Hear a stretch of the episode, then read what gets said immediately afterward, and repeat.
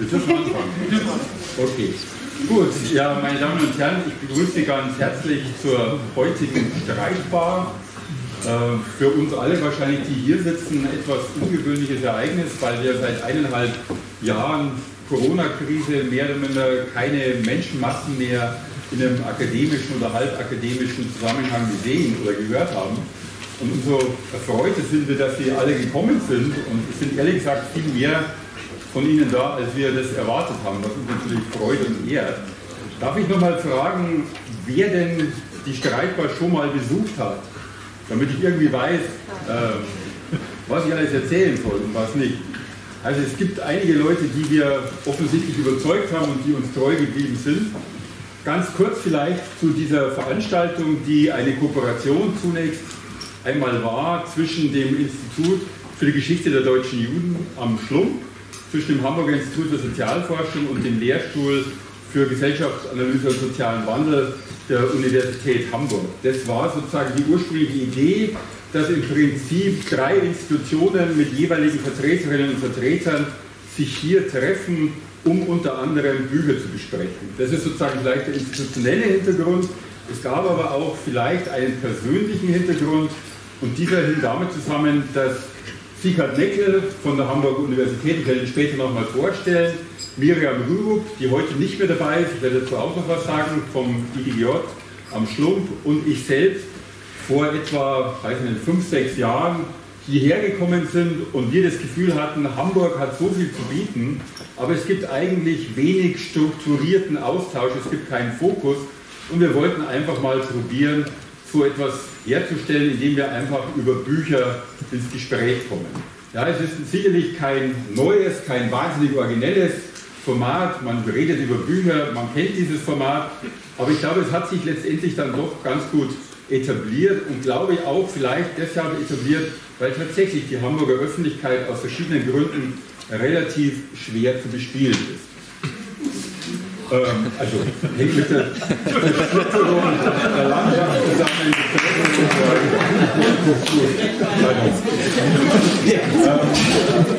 Ähm, was vielleicht für uns sozusagen erstmal auch ganz wichtig war, war die Kooperation mit dem Thalia, für ich mich nochmal ganz herzlich bei den zuständigen Personen im Thalia Theater bedanken will, weil ich glaube, der Ort hier, die Streitbar, ist ein wunderbarer Ort, also das Nachtesfühl ist ein wunderbarer Ort, um so eine Veranstaltung wie die Streitbar durchführen zu können.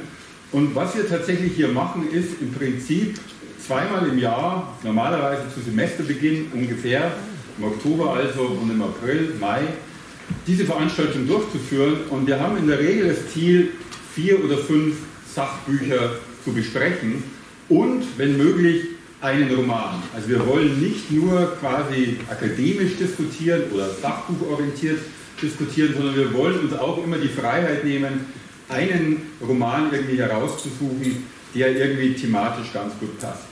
Vielleicht nochmal was zur Themenfindung, wie Sie ja wahrscheinlich entnommen haben, den Flyern oder den Ankündigungen. Das Thema der heutigen Sitzung ist Sphären der Gewalt Hängt ein bisschen damit zusammen natürlich, was momentan gerade auf dem Buchmarkt erschienen ist. Wir haben den Anspruch, auch einigermaßen aktuell zu sein. Die heutigen Bücher sind nicht alle 21 erschienen. Also wir haben uns, glaube ich, erlaubt, aufgrund der Corona-Krise bestimmte Bücher mit reinzunehmen, die in den vergangenen eineinhalb Jahren auch irgendwie vergessen worden sind, weil eben Corona oder ganz andere Themen sehr stark im Vordergrund gestanden sind. So, damit glaube ich, habe ich jetzt das Setting einigermaßen erklärt. Wir haben heute fünf Bücher. Es läuft normalerweise so ab, dass jedes Buch von einer der hier sitzenden Personen vorgestellt wird, etwa vier bis fünf Minuten.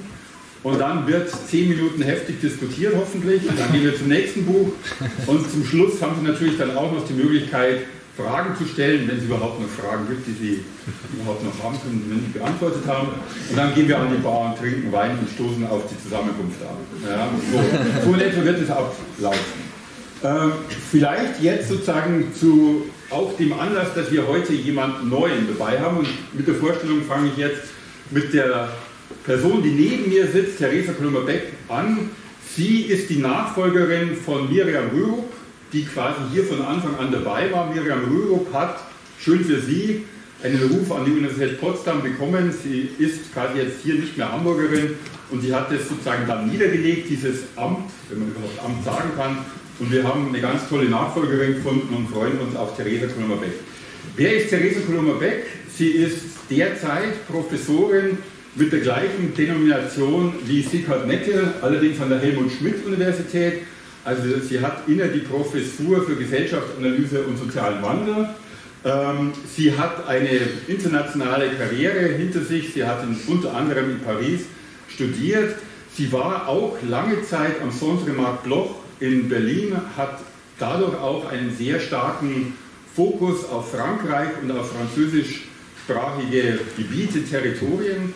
Sie ist eine, glaube ich, kann man sagen, wenn man ihren Lebenslauf anschaut, eine sehr mutige Frau, weil sie unter anderem auf Feldforschung, naja, das hat glaube ich schon Hintergrund, Feldforschung in Angola und in Afghanistan gemacht hat.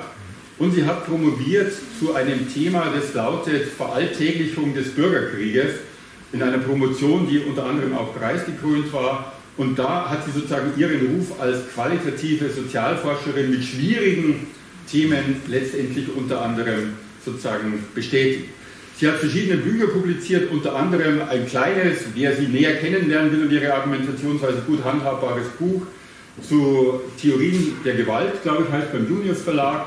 Und wir freuen uns außerordentlich, dass sie bei uns ist. Und wir freuen uns auch, dass wir jemanden haben, da gibt es unter den Soziologinnen und Soziologen, gebe ich zu, nicht so wahnsinnig viele, die auch Interesse an Romanen haben. Und auch deswegen freuen wir uns, dass Sie dabei es soll Soziologen geben, die auch Romane lesen.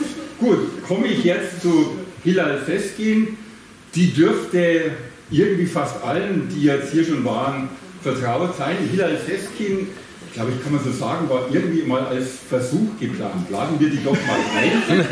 Äh, aber sie war so lebendig und hat so eingeschlagen, dass eigentlich ab der ersten Sitzung von Anfang an klar war, sie muss jetzt immer dabei sein. Und erfreulicherweise hat sie da auch zugesagt und sie war jetzt auch immer dabei und wird auch in Zukunft dabei sein. Hilal Feskin ist deswegen für uns, neben ihrem strahlenden Wesen, natürlich auch deswegen so wichtig, weil sie einerseits Schriftstellerin ist, sie hat Romane veröffentlicht, sie ist und war journalistisch tätig, hat viel in Feuilletons unter anderem geschrieben, in verschiedenen Blättern. Sie ist Tierrechtlerin, sie engagiert sich sehr stark und sie ist sozusagen auch ständig präsent in unterschiedlichen Kontexten, auch in der Öffentlichkeit. Und ich will eigentlich sozusagen nur ihre zwei letzten Fachbücher bzw. Romane nennen, nämlich Nichts tun ist keine Lösung, politische Verantwortung in Zeiten des Umbruchs. Das zeigt schon ihr politisches Engagement. Und dann ein Roman, 2020 erschienen, Feuerfieber, ein Tierrechtsroman. Ja, und insofern werden Sie ja gleich sehen, passt Ihre Thematik sehr, sehr gut auch zu einigen der Themen, die wir hier besprechen. Dann zwischen Theresa Kolumbeck und Hilal Seskin ist Sigurd Neckel. Sigurd Neckel zählt auch zu den Gründern dieses, äh, ähm, ja, dieses Gesprächskreises über Literatur und Sachbücher. Sigurd Neckel hat auch eine sehr also umfangreiche, stufenweise Karriere hinter sich an verschiedenen deutschen und internationalen Universitäten. Er ist unheimlich schnell, glaube ich, kann man so sagen, bekannt, berühmt geworden durch ein fantastisches Buch, das hieß und das noch immer existiert und viel gelesen wird, Status und Charme zur symbolischen Reproduktion sozialer Ungleichheit, glaube ich, ist der Titel, vor über 25 Jahren erschienen. Und das, glaube ich, war sozusagen auch einer der ersten Versuche, über soziale Ungleichheit aus einer emotionstheoretischen Perspektive irgendwie nachzudenken und war unheimlich erfolgreich. Er hat habilitiert mit einer Studie, einer Gemeindestudie zu Ostdeutschland, äh, auch was Ethnografisches, was sozusagen hier offensichtlich ganz gut ankommt, aber in diesem Kreis, weil Therese Kulmer-Beck ja auch quasi hier in diesem Feld unterwegs ist. Und er hat sich dann aber in verschiedenen Kontexten wiederum in andere Bereiche vorgewagt, hat sehr, sehr viel zum Finanzkapitalismus äh, publiziert, hat ebenso viel publiziert über Big Cities, auch im interkontinentalen Vergleich und die dortigen Finanz- und Wohnstrukturen und ist momentan auch Sprecher des äh, Forscherkollegs, glaube ich heißt, Forscherkollegs, die Zukünfte der Nachhaltigkeit hier an der Hamburger Universität. Und er hat, wie gesagt, die gleiche Denomination wie Theresa Klummer-Beck. Er ist Professor für Gesellschaftsanalyse und sozialen Wandel hier an der Hamburger Universität. So, dann komme ich zu meiner Wenigkeit. Ich bin Direktor des Hamburger Instituts für Sozialforschung, bin Soziologe und beschäftige mich auch so mit verschiedenen Themen. Damit wollen wir jetzt eigentlich beginnen. Wir haben jetzt schon viel geredet.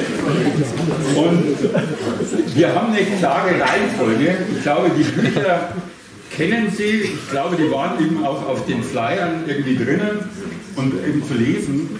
Und ich verspreche Ihnen, es wird ein sehr, sehr unterschiedliches Programm. Die Bücher sind zum Teil sehr, sehr unterschiedlich, aber sie sind gleichzeitig auch irgendwie natürlich mit dieser Thematik Gewalt sehr stark verwoben. Und wir fangen an mit diesem Buch von Stephen Robbins, Briefe aus Stein, das uns von Theresa Klummer-Beck vorgestellt werden darf. Ja, fühlt sich jetzt gleich irgendwie an wie ähm, beim Wettlauf oder so. Herzlich, herzlich willkommen auch von mir. Herzlichen Dank für die freundliche Vorstellung. Ähm, ja, es ist mir eine große Freude, dieses Buch von Stephen Robbins vorzustellen. Ich sage das gleich vorneweg. Mich hat das also gleichermaßen berührt und begeistert. Worum geht es in diesem Buch Briefe aus Stein von Nazi-Deutschland nach Südafrika? Ausgangspunkt des Buches ist das Foto, das Sie hier sehen. Also wenn man in der ersten Reihe sitzt, sieht man vielleicht noch ein bisschen was. Also abgebildet sind drei Frauen. Man sieht, das könnte so in den 20er, 30er Jahren sein. Eine ist so ein bisschen älter und die anderen beiden sind jünger. Und in der Kindheit des Autors stand dieses Bild in so Postkartengröße an einem relativ prominenten Platz im Esszimmer der Familie in der südafrikanischen Küstenstadt Port Elizabeth. Äh, es stand an einem prominenten Platz, aber es wurde nie über dieses Bild gesprochen. Und er schreibt, äh, ich hatte keine Ahnung, wer diese Frauen waren, nur das undeutliche Gefühl, dass sie zur Familie meines Vaters gehören und während des Zweiten Weltkriegs in Deutschland gelebt haben und dort gestorben waren.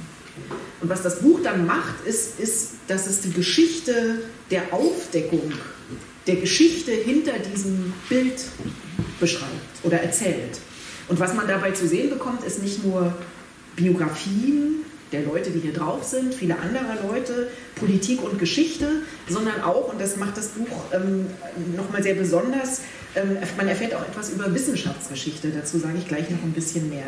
Der rote Faden des Textes ist dabei, ähm, um so ein bisschen zu erzählen, wie das auch wie das funktioniert als Text. Der rote Faden ist die Recherche des Autors selbst, also wir folgen ihm sozusagen auf diesen Spuren und deswegen liest sich das immer wieder ein bisschen auch wie ein Krimi. Diese Recherche beginnt schon 1989. Auf Englisch ist dann das Buch äh, erschienen 2016. Also es ist ein relativ langer Weg, auf dem wir ihm hier folgen. Er erfährt dann, auf diesem Bild seine, sind seine Großmutter und zwei Tanten ähm, abgebildet, Schwestern des Vaters.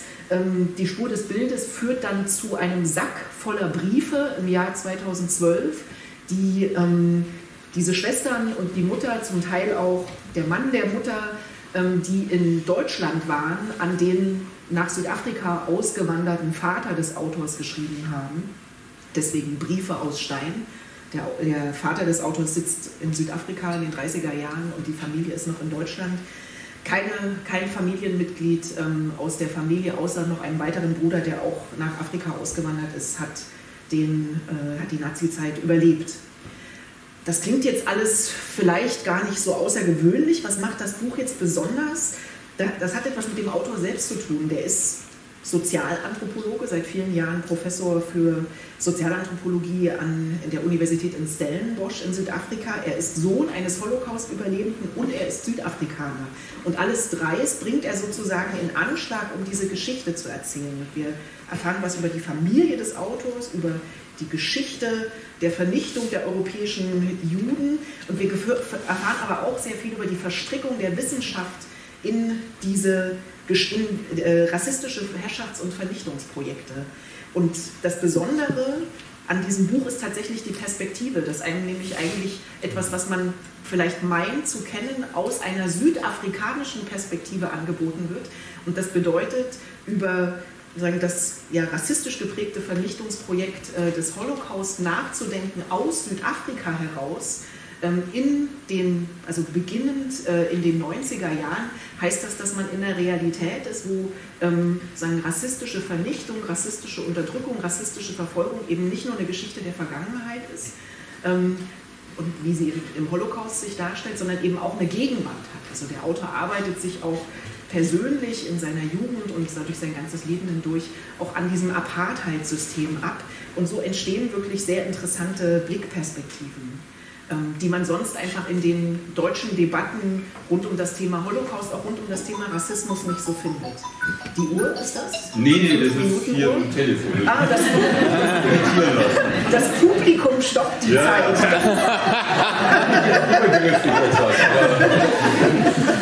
Nein, Sie müssen bestimmt alle früh aufstehen, das ist schon in Ordnung.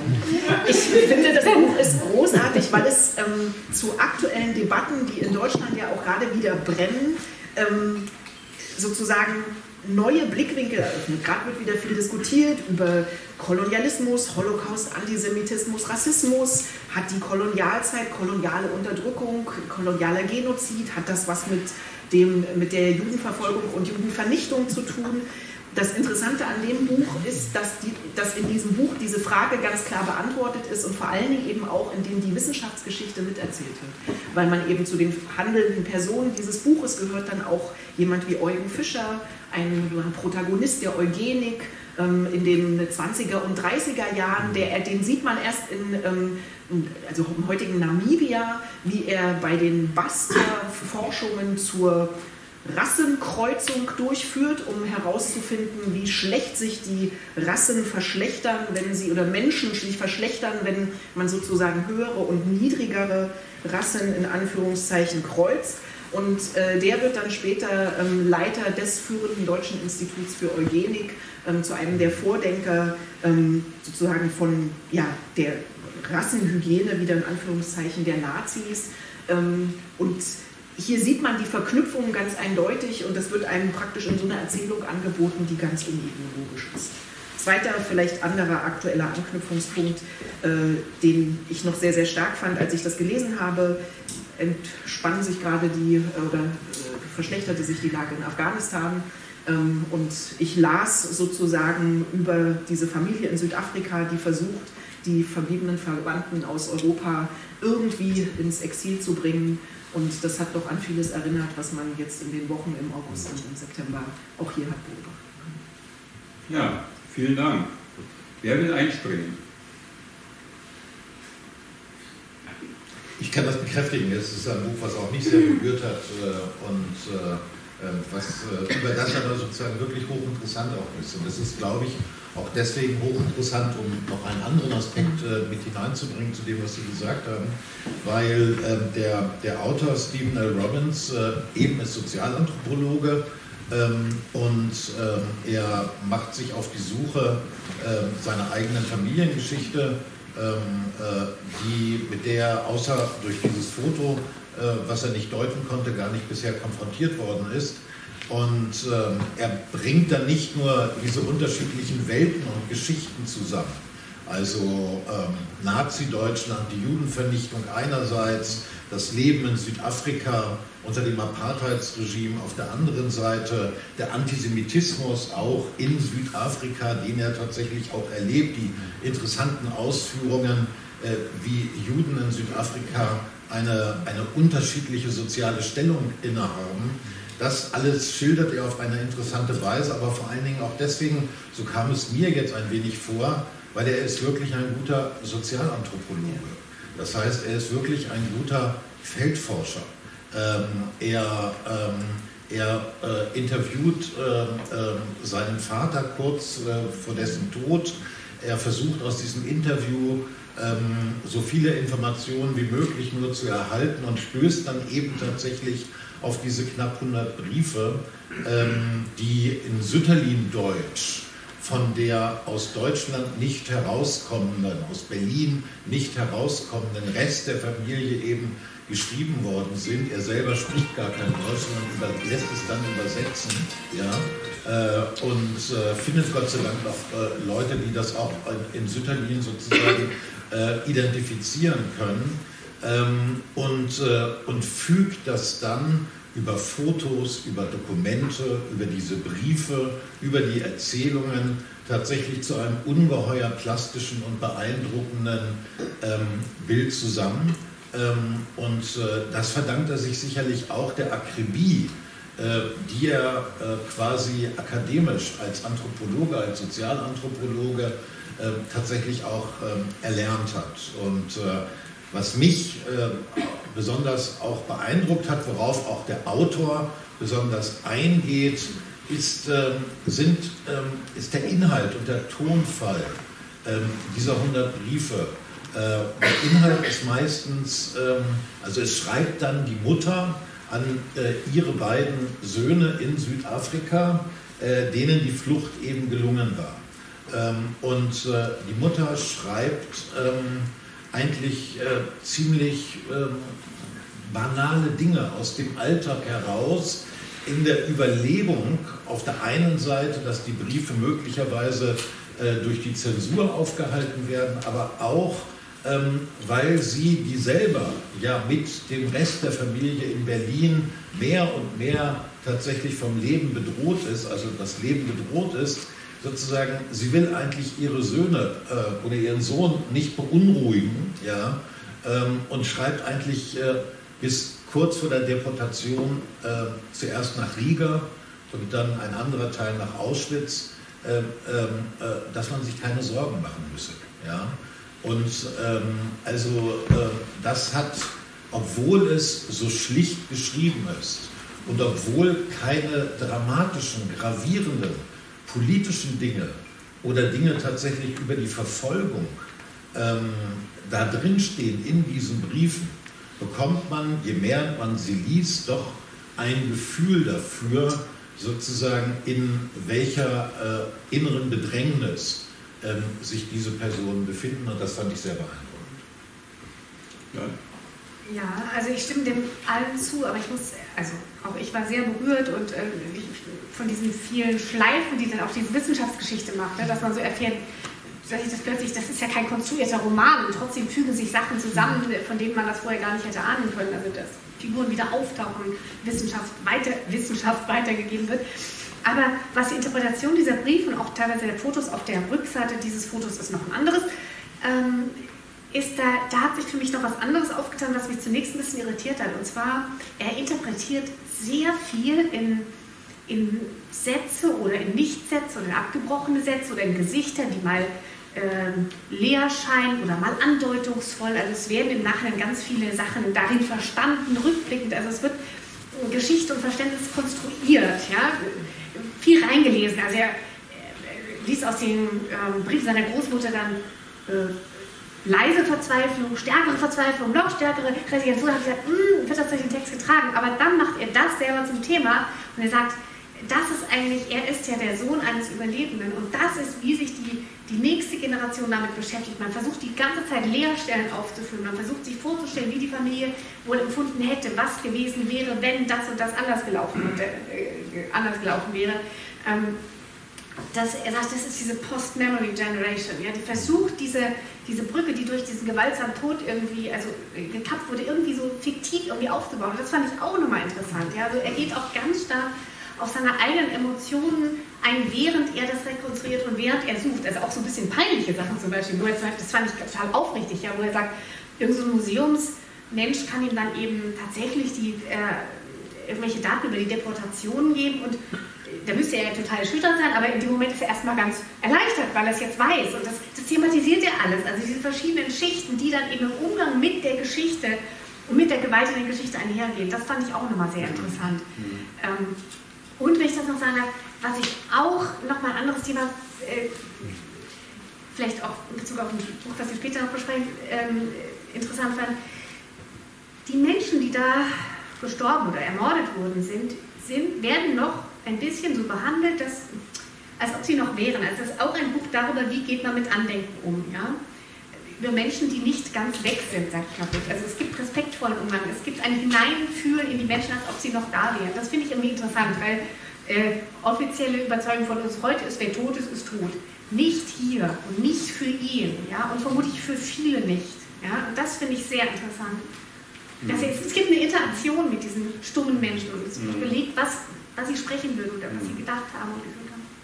Vielleicht nur zur Ergänzung, weil viele schon gesagt wurde. Ich glaube, man kann die Geschichte, wenn man den Autor sich nochmal genauer anschaut, und das sagt er ja auch an verschiedenen Stellen, ja auch als Geschichte einer bestimmten Enttäuschung sehen. Also er selber, wurde ja schon gesagt, als Sozialanthropologe, Akademiker, Linker, geht nach Simbabwe in den 90er Jahren, um dort irgendwelche sozialistischen Experimente im damaligen Simbabwe positiv irgendwie zu begleiten.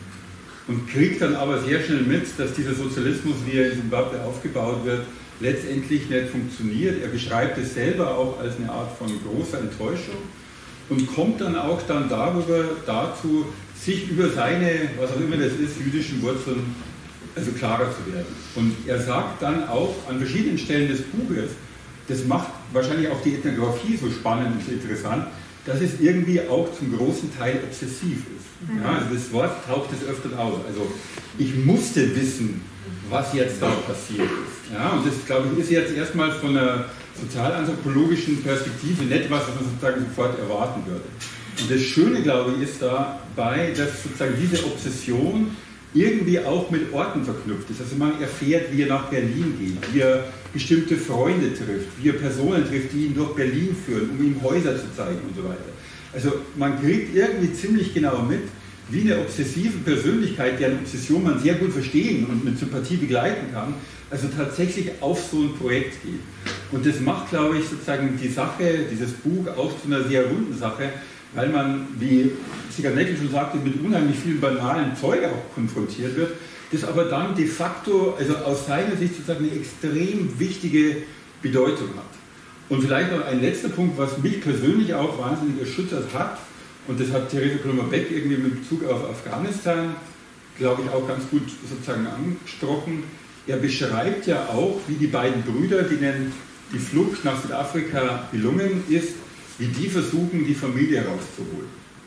Ja, und dann würde man sagen, ja gut, das ist halt in vielen jüdischen Familien irgendwie passiert, die versucht haben, ihre Angehörigen und Verwandten irgendwie rauszuholen. Aber er macht einfach auch ganz stark zum Thema, dass tatsächlich innerhalb der Familie, es taucht des Öfteren auf, ein Selektionsprozess stattfindet. Wer hat überhaupt die Chance, noch aus ähm, Deutschland rauszukommen und in Südafrika ein Visum zu bekommen? Und das ist sozusagen einfach auch wahnsinnig brutal, weil die Selektion der Nazis de facto auf die Selektion, die notwendige Selektion der Familie trifft, die ziemlich genau weiß, dass nur bestimmte Verwandte, die eben eine Berufsausbildung haben, überhaupt eine ernsthafte Chance haben.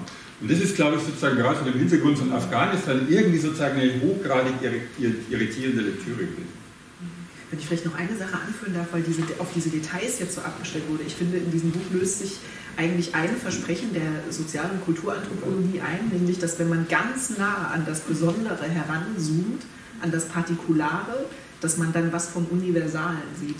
Und das finde ich, das ist, also ich glaube, dieses Buch das kann auf so einer persönlichen Ebene, glaube ich, aus verschiedenen Gründen zum, zum, zum Beispiel zu Menschen sprechen, die mit dem Thema Flucht, mit transnationalen Familienkonstellationen zu tun haben, die ähm, mit dem Thema Verfolgung zu tun haben, ähm, wo es irgendwie, ähm, also Schweigen ist ja ein großes Motiv in dem Buch, die in Familien leben, wo es irgendwie ein Schweigen gibt, etwas Beschwiegenes, was irgendwie mit politischen Verhältnissen zu tun haben.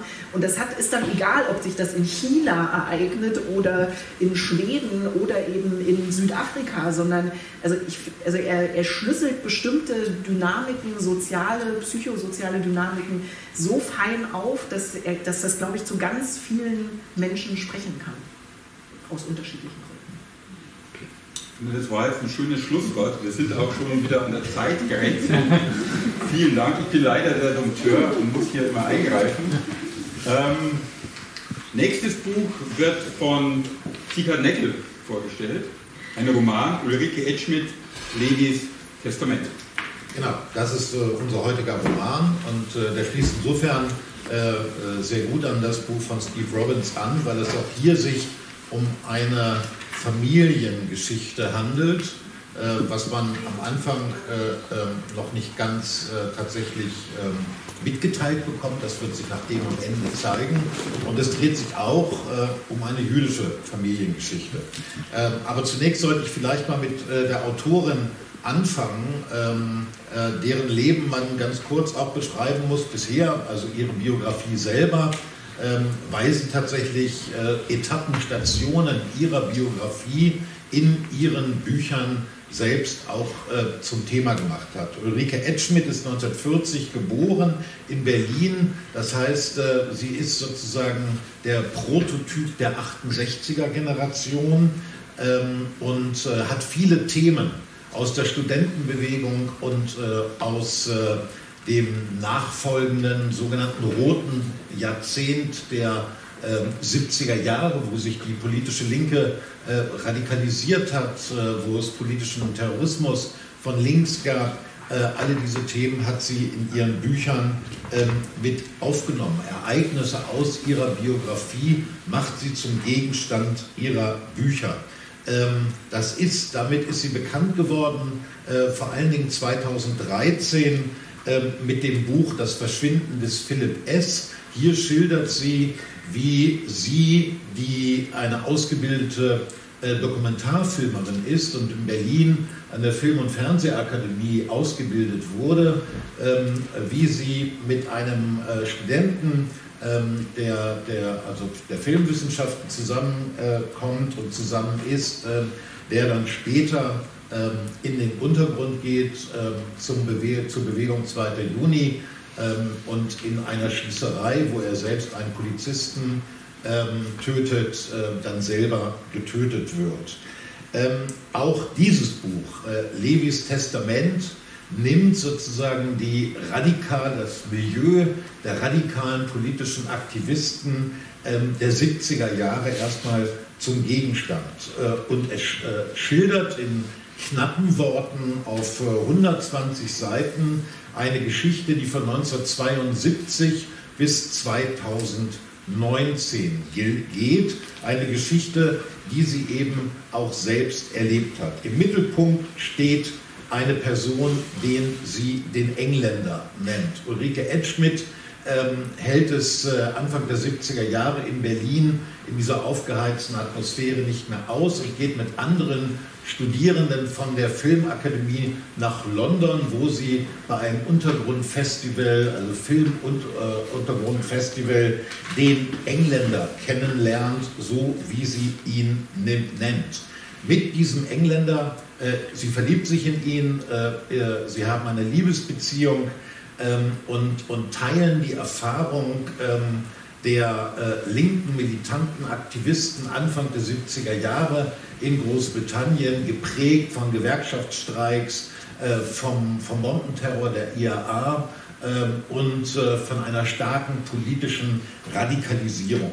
Äh, gemeinsam etwa gehen sie zum Prozessen, gehen sie zu Prozessen, äh, wo Genossinnen und Genossen des Engländers angeklagt sind, weil sie verdächtig äh, worden sind, Bombenanschläge zu machen. Ähm, der Engländer ist äh, britischer Jude polnischer Herkunft. Er wächst äh, in den ärmlichen Verhältnissen ähm, der Londoner äh, Stadtviertel im Norden Londons auf, rund um Tottenham. Über seine Familie weiß der Engländer tatsächlich nicht viel. Es herrscht Schweigen. Äh, von seinem Vater hat er, was die Familie betrifft, äh, nur erfahren, they did not look after me. Sie haben sich um mich nicht gekümmert, du kannst von ihnen nichts ähm, erwarten. Ähm, der Engländer spürt, dass mit der Familie irgendetwas ist, aber ähm, da er auch sich selbst in den 70er Jahren vor allen Dingen als einen politischen Aktivisten versteht, ähm, drängt sich das erstmal in den Hintergrund. Er findet aber eine Heimat bei diesem Aufwachsen äh, in den nördlichen Stadtteilen von London. Ähm, er findet eine Heimat und eine Zugehörigkeit, wo er ansonsten sich immer auch ein bisschen fremd und heimatlos findet ähm, bei den Tottenham Hotspurs, bei den Spurs, bei diesem Fußballverein, der, wir können uns das vorstellen, wie im Ruhrgebiet Schalke 04 oder der BVB, gewissermaßen für Menschen eine Heimat wird. Und das hat nachdem noch eine ähm, größere Bedeutung. Es folgt dann die Beschreibung einer ruhelosen Geschichte des Engländers durch die sie zusammen mit dem Engländer tatsächlich verbringt durch die Schauplätze und die, ähm, die Gruppierungen der radikalen politischen Linken äh, der 70er Jahre. Ähm, und man hat immer den Eindruck, dass der Engländer Antworten auf Fragen sucht, die er eigentlich noch gar nicht richtig kennt. Ja? Das, ist, äh, äh das ist der Eindruck, der sich jedenfalls ähm, äh, für mich vermittelt.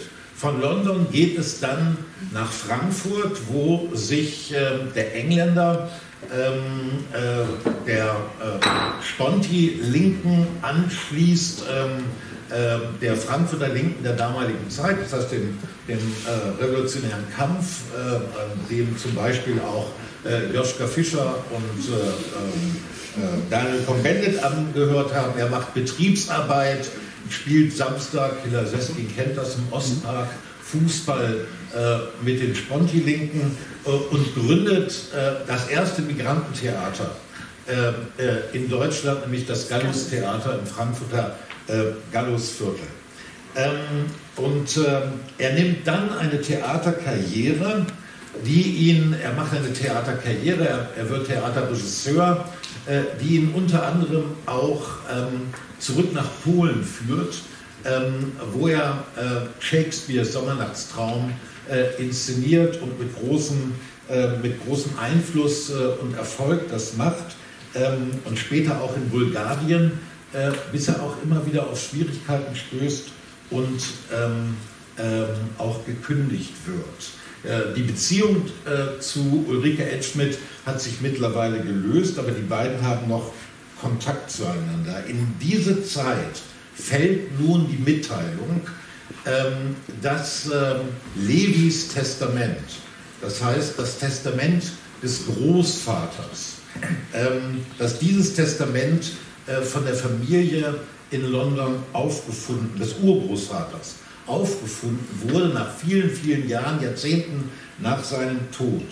Und äh, bei der Verlesung des Testaments, zu der dann der Engländer zu seiner Familie fährt, ähm, äh, kommt auf einmal zum Vorschein, äh, was ähm, diese Heimatlosigkeit, diese auch familiäre Heimatlosigkeit äh, begründet hat. Es wird nämlich deutlich, dass 1924 der Urgroßvater. Okay. Okay. okay. Äh, es, äh, es, es, wird sozusagen eine Verstrickung deutlich und äh, am Ende stellt er fest, äh, dass er gar nicht aus der britischen äh, Arbeiterklasse kommt, sondern eigentlich aus der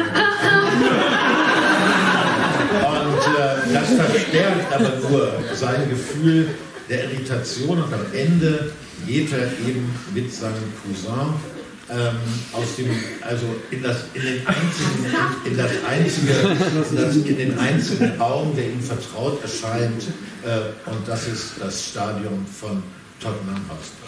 So ja, wir halten fest, der Mörder war der Gärtner, und dann lesen Sie das Buch. Ich sage gerne was dazu, auch wenn es vielleicht ja. nicht so freundlich ist. Also ich muss sagen, ich habe von, von Edwin vorher keinen Roman gelesen. Deswegen war mir dieses Konstruktionsprinzip, dass man so was aus der eigenen Biografie verwendet, ist leicht fiktionalisiert, aber damit auch ganz viel über andere Menschen redet, das war mir nicht vertraut. Und ich muss sagen, es hat mich teilweise sehr befremdet. Also was, was glaube ich, also ist auf jeden Fall die Sprache ist sehr beeindruckend, es ist toll erzählt, irgendwie so ganz knapp und trotzdem irgendwie sehr reichhaltig. Also dagegen habe ich keine Einwände, aber dieser Engländer, der die ganze, das ganze Buch laufen muss, ohne einen Namen zu haben, der aber tatsächlich sehr leicht zu identifizieren ist, also eine reale Figur. Der hat wirklich das Gallus-Theater äh, äh, gegründet und so weiter und so fort. Ich fand es ein bisschen sonderbar, weil es wird auch ständig interpretiert. So, was ich eben vorhin über die Briefer Stein sagte, dass überlegt wird, es wird was reingelesen in alte Fotos. Was dachte der vielleicht? Was hat er gefühlt? Ähm, die Generation versucht, das zu, re äh, zu, rekonstruieren. Das geschieht hier auch und das interpretiert die Autorin wieder. Also die Autorin interpretiert endlos, wie der Engländer etwas anderes von jemand anderem interpretiert. Und ich fand, es war teilweise, war mir das zu, äh, ich weiß nicht, nah oder ich fand es ein bisschen ähm, respektlos irgendwie gegenüber dem Engländer. Ja, ich meine, ich nehme an, er hat zugestimmt, das kann man so ein Buch ja nicht veröffentlichen, aber ich fand es irgendwie äh, als, als, als Hybridform war es mir irgendwie unangenehm. Genauer kann ich es jetzt erstmal nicht sagen. Du guckst so ein bisschen streng, als ob du das eigentlich Aber ich meine, er ist der Typ, der das Ende gespoilert hätte. also,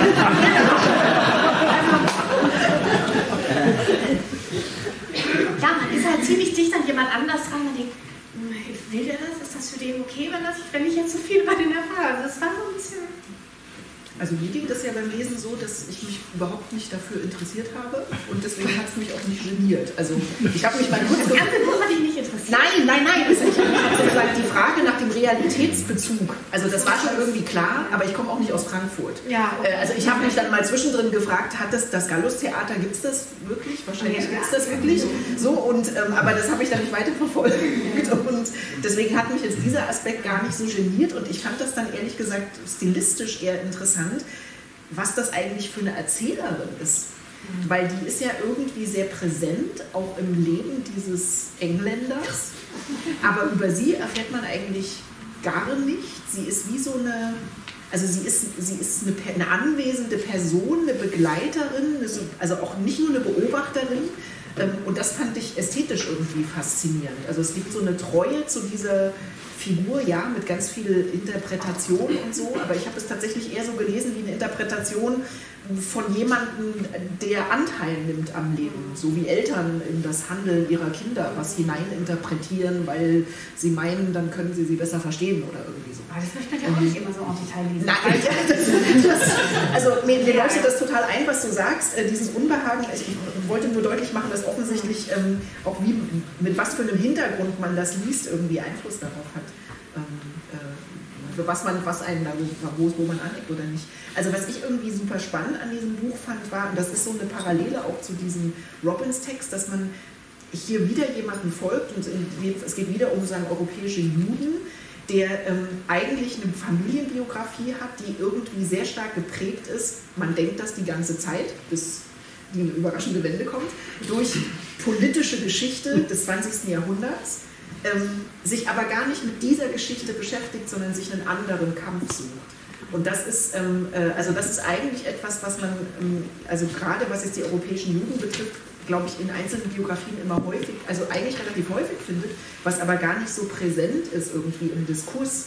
Ähm, also wie stark das Engagement eigentlich äh, von europäischen Juden in Kämpfen waren, die gar nichts mit gegen Antisemitismus oder so zu tun hatten, sondern für den Kommunismus, für den Sozialismus, gegen die Apartheid, für die Befreiung der Arbeiterklasse. Ähm, und so weiter. Und das, das finde ich irgendwie spannend und sehr, also ich, mich hat angerührt, wie sie eigentlich dieses Motiv der Heimatlosigkeit erzählt. Ähm, klar, wenn ich mir jetzt vorstelle, das ist eine, eine, lebende Person und was denkt die eigentlich, wie sie hier erzählt ist, gefällt ihr das, wird mir vielleicht auch ein bisschen unbehaglich, aber ich fand, wie dieses Motiv erzählt wird, dieses Geworfensein in so eine Geschichte und dann sozusagen, das, das, ich würde auch gar nicht sagen, die Heimat ist Tottenham, irgendwie schon, aber ich glaube, die Heimat ist die Fremde. Das habe ich eigentlich mitgenommen. Also er wählt immer wieder die Fremde. Ähm, er bleibt nicht in England, sondern er lebt dann in Deutschland und er zieht immer wieder umher. Und dieses Umherziehen und dieses in der Fremde sein, das ist der Ort, wo man an der richtigen Stelle ist. Also vielleicht, weil vorhin auch die ästhetische Qualität angesprochen wurde. Also ich persönlich, glaube ich, fand das Buch einfach deswegen spannend, weil sie einfach schreiben kann. Man merkt hier auch den Drehbuchschreiberinnen Hintergrund an. Also die Textpassagen sind vergleichsweise kurz. Sie haben alle irgendwie einen enormen Drive.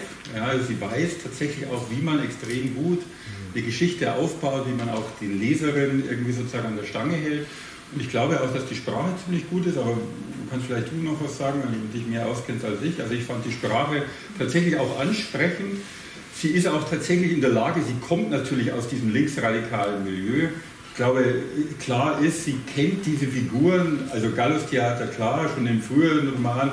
Sie war eben in der WG oder in der Kommune mit Holger Mainz und sozusagen diesem, äh, ja, wie hieß er, Philipp Zauber, wie nennt Werner Zauber, ich glaube, es ist ein wirklicher Name gewesen, der dann eben erschossen wurde. Sie kennt gleichzeitig auch die Enttäuschung und das bringt auch das Buch ziemlich gut, wie quasi auch das Südafrika-Buch wieder raus. Also der Engländer ist ja auch zunächst mal extrem politisiert. Die Politisierung sozusagen tritt im Laufe seines Lebens immer weiter in den Hintergrund. Man macht jetzt kulturelle Projekte.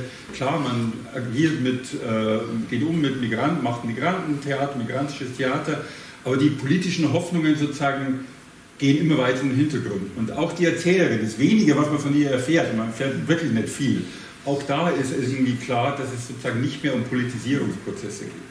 Der Bruch des Buches ist natürlich plötzlich da, wenn quasi jetzt die Suche nach den Wurzeln losgeht. Also er, der eigentlich denkt, ich habe gar keine unbekannten oder interessanten Wurzeln, wird plötzlich darauf aufmerksam gemacht, dass er eine extrem komplexe Familiengeschichte hat, die ihn dann wiederum in Fahrwasser führt, das er, glaube ich, sich nie vorstellen konnte. Ja, er dachte, er kommt aus einer ganz simplen jüdischen Familie. Und in Wahrheit ist diese Familie so komplex, dass man sich eigentlich gar nicht vorstellen kann.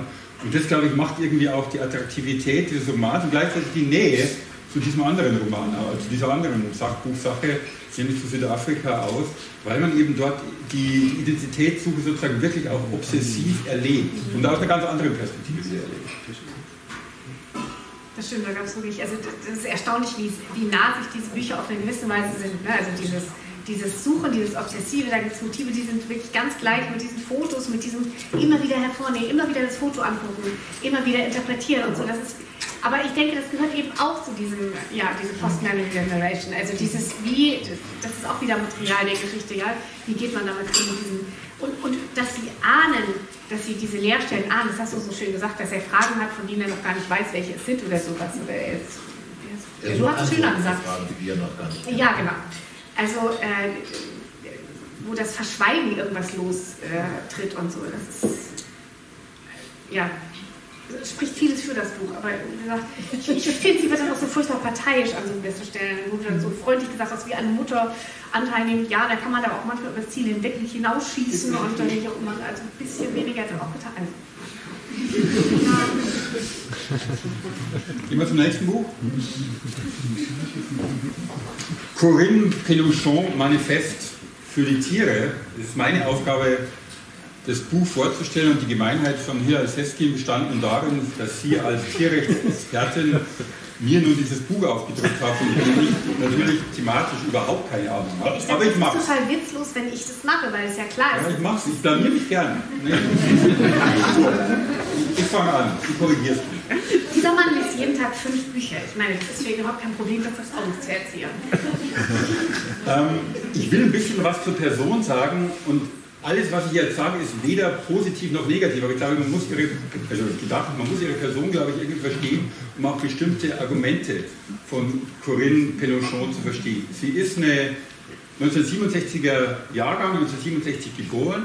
Sie ist eine französische Philosophin und ich glaube, was ganz wichtig ist, sie hat promoviert bei einem sehr renommierten äh, Mittelalter Experten, Mittelalter-Kenner von zugleich sehr, sehr stark katholischer Provenienz, Remy Brag, und hat in dieser Promotion bei Remy Brag gleichzeitig über Leo Strauss, einen sehr, ich würde sagen, manchmal konservativen, manche würden man vielleicht auch sagen reaktionären politischen Theoretiker, eben auch ihre Promotion geschrieben, bevor sie dann habilitiert hat äh, zu einem Thema, das dann schon diesem Thema sozusagen sehr nahe steht, wo es um äh, ökologische Ethik, um Bioethik und so weiter geht. Und diese Herkunft, glaube ich, merkt man dem Buch an. Und ich würde sagen, auf eine bestimmte Weise problematisch, auf eine bestimmte Art und Weise aber gleichzeitig äh, sympathisch. Worum geht es in diesen 110 Seiten, auch ein sehr dünnes Büchlein, in diesen 110 Seiten? Es teilt sich in drei Bereiche ein. Eigentlich eine erste relativ lange Einleitung, würde man sagen, die überschrieben ist, die Belange der Tiere heute. Und sie versucht in diesem Anfangsteil irgendwie klarzumachen, dass wir die Tierfrage tatsächlich ernst nehmen sollen und ernst nehmen müssen, als eine politische Frage, die sozusagen extrem wichtig ist. Und wir müssen sozusagen Tieren auch Handlungsfähigkeit zuschreiben, damit wir sie tatsächlich auch zu unserem eigenen Gunsten, würde ich sagen, auch ernst nehmen.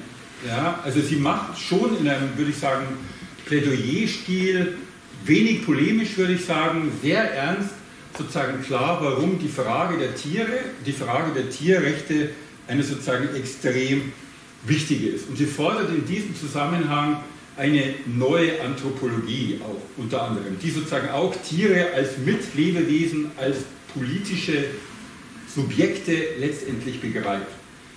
Warum mein Vorspann zu Remy Brag? Ich glaube sozusagen in dem Text tauchen immer wieder sehr unterschiedliche Argumentationsstränge auf. Auf der einen Seite sozusagen verknüpft sie die Frage von Tierrechten oder das Töten von Tieren mit dem Kapitalismus. Ja, da kann man dann nochmal darüber diskutieren, wie sinnvoll das ist. Ja, dass da ein Zusammenhang besteht, kein Zweifel. Gleichzeitig macht sie aber auch darauf aufmerksam, und das fand ich eigentlich relativ interessant, und das hat mich auch an dem Buch so ein bisschen berührt, muss ich sagen, dass sie selber sagt, naja, diese ganzen rationalistischen Argumente, die wir ja kennen aus der Ethik, von Kant bis heute, wie auch immer, sozusagen haben eigentlich ja nicht relativ, haben eigentlich wenig vollbracht, haben wenig sozusagen Erfolg gehabt. Wir müssen tatsächlich auch die emotionalen Seiten der Leute mitbringen. Wir müssen sozusagen auch an die Tugenden, an das Gewissen, an die Emotionen, wie auch immer, appellieren, damit tatsächlich in dieser Tierrechtsfrage tatsächlich etwas vorangeht. Und das ist, glaube ich, sozusagen der erste Teil, wo sie sozusagen sehr stark eben die Thematik auf die Agenda setzt. Der zweite Teil, den ich dann den stärksten fand, aber da gibt es möglicherweise sozusagen unterschiedliche Meinungen, ist überschrieben mit die Politisierung der Tierfrage. Und hier, glaube ich, macht sie etwas sehr Kluges. Wie gesagt, ich bin nicht vom Fach, ich kenne mich in der Tierethik wenig aus, aber sozusagen sie diskutiert tatsächlich durch, welchen Status man Tieren zusprechen muss, soll, kann, darf. Tiere sind nicht Bürger, aber Tiere sind politische Subjekte. Tiere können nicht für sich sprechen, sie sind aber handlungs- und leidensfähig und empfindungsfähig. Und weil dies so ist, muss es sozusagen für diese politischen Subjekte, die genannt werden Tiere, gleichzeitig auch Fürsprecher geben. Und diese Fürsprecher können nur Menschen sein. Ja? Und ich glaube sozusagen in dieser Abwägung, was ist ein Bürger, was ist ein politisches Subjekt, wie gehen wir mit sozusagen Tieren letztendlich um, auch aus politischer Sicht, das glaube ich macht die Attraktivität und vielleicht auch die provozierende Sicht, also wenn man sozusagen aus einer ganz anderen Richtung kommt, sozusagen dieses Textes aus. Vielleicht am enttäuschendsten fand ich den letzten Teil, den dritten Teil, der überschrieben ist mit konkrete Vorschläge, weil diese konkreten Vorschläge, die habe ich im Prinzip alle irgendwie nachvollziehen können. Ich hatte auch gar keine Schwierigkeiten, ethisch da mitzugehen. Also wenn Sie beispielsweise das Verbot des Tierkampfes äh, fordert, wenn Sie das Verbot der Jagd fordert, wenn Sie gleichzeitig eben auch den notwendigen Protektionismus einfordert, um beispielsweise die Fleischproduktion und damit sozusagen das Töten von Tieren letztendlich sozusagen zunichte zu machen. Ein Schwachpunkt, glaube ich, ist folgender, und das will ich jetzt, damit ende ich jetzt auch, glaube ich, kritisch. Aus ihr spricht sehr viel Idealismus, sie hat sehr hohe Hoffnungen auf Bildung. Ja, sie hofft, dass Bildung tatsächlich die Tierrechtsfrage enorm voranbringt. Solche Fragen gibt es Klasseninteressen gibt es Gruppen, die Interesse haben am derzeitigen Fleischkonsum, werden eigentlich eher weniger thematisiert. Der Begriff Kapitalismus bleibt eigentlich eher im Hintergrund. Das fand ich ein bisschen enttäuschend, aber emotional würde ich sagen, hat mich das Buch schon berührt und deswegen habe ich das Buch auch gerne gelesen. Fühle mich irgendwie in der Pflicht jetzt. Okay. Jeder darf jetzt einspringen. Nee, also das, die Förderung, das ist ja eigentlich immer so bei Büchern so mit konkreten Forderungen, wenn man auf Punkt, dann fällt dann das Soufflé so ein bisschen in sich zusammen, das vegane Soufflé. Aber ähm, ich fand tatsächlich diesen Teil, also ich finde, das hast du äh, gut wiedergegeben mit diesen Bürger und Dings, das ist eine Frage, die mich persönlich jetzt gar nicht, oder ich gehe nochmal an das davor, äh, auch die Interessen. Also wenn man ähm, politisch eine große Veränderung oder eine große Ungerechtigkeit anprangern will, ja, da muss man ja irgendwie auch eine Erklärung bereit haben, warum existiert diese Ungerechtigkeit, ja, warum wird sie von so vielen akzeptiert, ja, und das stellt einen dann immer vor Probleme. Und äh, sie geht halt den Weg, also ich finde auch diese Kapitalismuserklärung ist so ein bisschen so, oh, die Kapitalisten profitieren davon, das fand ich jetzt ein bisschen kurz und passt eigentlich auch gar nicht zu dem, was sie sagt, weil eigentlich beschreibt sie das als so eine Art ähm, der Stumpfsinn des Menschen sich selbst gegenüber und sie denkt, wenn wir uns bewusst würden, wie wir mit Tieren umgehen, und ähm, wie viel Gewalt wir da ausüben, wie viel Tod wir da anrichten, dass wir ein besseres Verhältnis nicht nur zu den anderen Tieren, sondern auch zu uns selber finden würden. Also es ist so eine, so eine klassische, äh, ja eigentlich so ein tugendethisches Modell wirklich, dass wir unsere Persönlichkeit auch verbessern und bereichern würden, wenn wir da so ein Stück wiederentdecken. Ja? Und ja, diese Art von Tugendethik, die hört sich dann so wahnsinnig eben äh, idealistisch an, aber man muss dieses Problem, wie gesagt, große Ungerechtigkeit, wenn man es ändert, irgendwie lösen. Also Kantianer würde sagen, hier sitzt wie so ein, wie so ein erstaunliches Felsgestein, etwas unheimlich Böses im Raum und wir müssen dagegen angehen, egal wie wir wollen oder nicht. Die Tugendethikerin sagt, du weißt es noch nicht, aber du willst es auch. Ja? Also das gibt, oder man kann natürlich versuchen, das auf die ökonomische Welt das zu schieben, aber dann ist man bei der Frage, was macht sie an einer Stelle, wo sie sagt, ja, die meisten Menschen profitieren gar nicht davon. Ich wage das zu bezweifeln. Also ich glaube schon, dass die allermeisten Menschen und sogar die, die wie ich gar kein Fleisch mehr essen, aber dass wir irgendwie davon profitieren, dass wir eben ein Weltbild und unendlich viele Praktiken haben, in denen wir höher stehen als die Tiere. Ja? Also wir können sie für unendlich viele Zwecke einsetzen und tun dies auch. Wir müssen uns nicht rechtfertigen in Versuchen zum Essen, zur Unterhaltung, zum Kuscheln oder zum eben jetzt beim Käfig wieder zurücktun.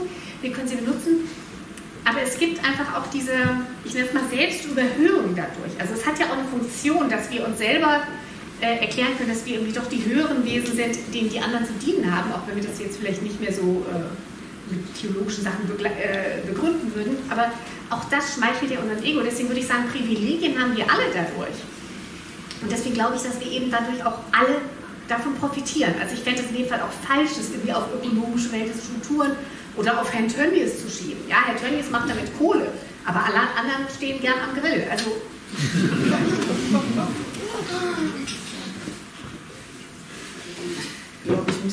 das ist jetzt so ein Buch, da muss ich mich auf die Gegenseite begeben.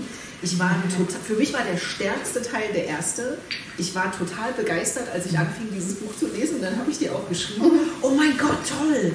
Diese, diese, äh, diese Argumentation mit so einem sagen, die Tierfrage von so einem radikalen Mitleid oder Mitfühlen her zu denken, dachte ich fantastisch. Und angesichts dieser Begeisterung war ich absolut schockiert über alles, was danach kam. Weil, und ich würde das nicht idealistisch, sondern naiv nennen. Und, äh, und ich, für mich war jetzt gar der Verweisungszusammenhang, der philosophische jetzt, über das, die mittelalterliche Philosophie weiß ich nichts, aber mir kam es liberalistisch naiv vor. Also weil sie sozusagen die Antwort auf diese Fragen denkt sie im Horizont sozusagen des abendländischen liberalistischen Denkens und legt sich keine Rechenschaft darüber ab, dass sie einen Gegenstand denkt, der da gar nicht vorkommt. Also sozusagen im Denken vom Individuum, in dieser politischen Philosophie, die sich um das Individuum herum äh, organisiert, kommen ja Tiere nicht vor. Daraus könnte man den Schluss ziehen, dann müssen wir dieses Denkmodell irgendwie verändern. Aber das macht sie nicht, sondern sie, sie sagt, nee, wir bauen da jetzt die Tiere ein und das für mich wirklich schockierende ist. Sie baut die Tiere exakt auf die Art und Weise ein, auf die man vor 250 Jahren meinte, am besten in die politische Philosophie die Bewohner der Kolonien einzubauen. Subjekte, das waren die, die irgendwie unter der Herrschaft eines, also in einem imperialen Herrschaftszusammenhang, die irgendwie dazugehörten, von denen man jetzt anerkannte, dass sie keine Tiere sind. Das hat man am Anfang vielleicht gedacht. Also sind irgendwie schon Menschen, sind auch empfindungsfähige Wesen. Wir können die jetzt nicht ganz ignorieren, aber Bürger sind das jetzt irgendwie auch nicht ah, sind Subjekte. Und, äh, dann, also, und die müssen wir irgendwie ernst nehmen. Wir müssen Leute finden, die für sie sprechen.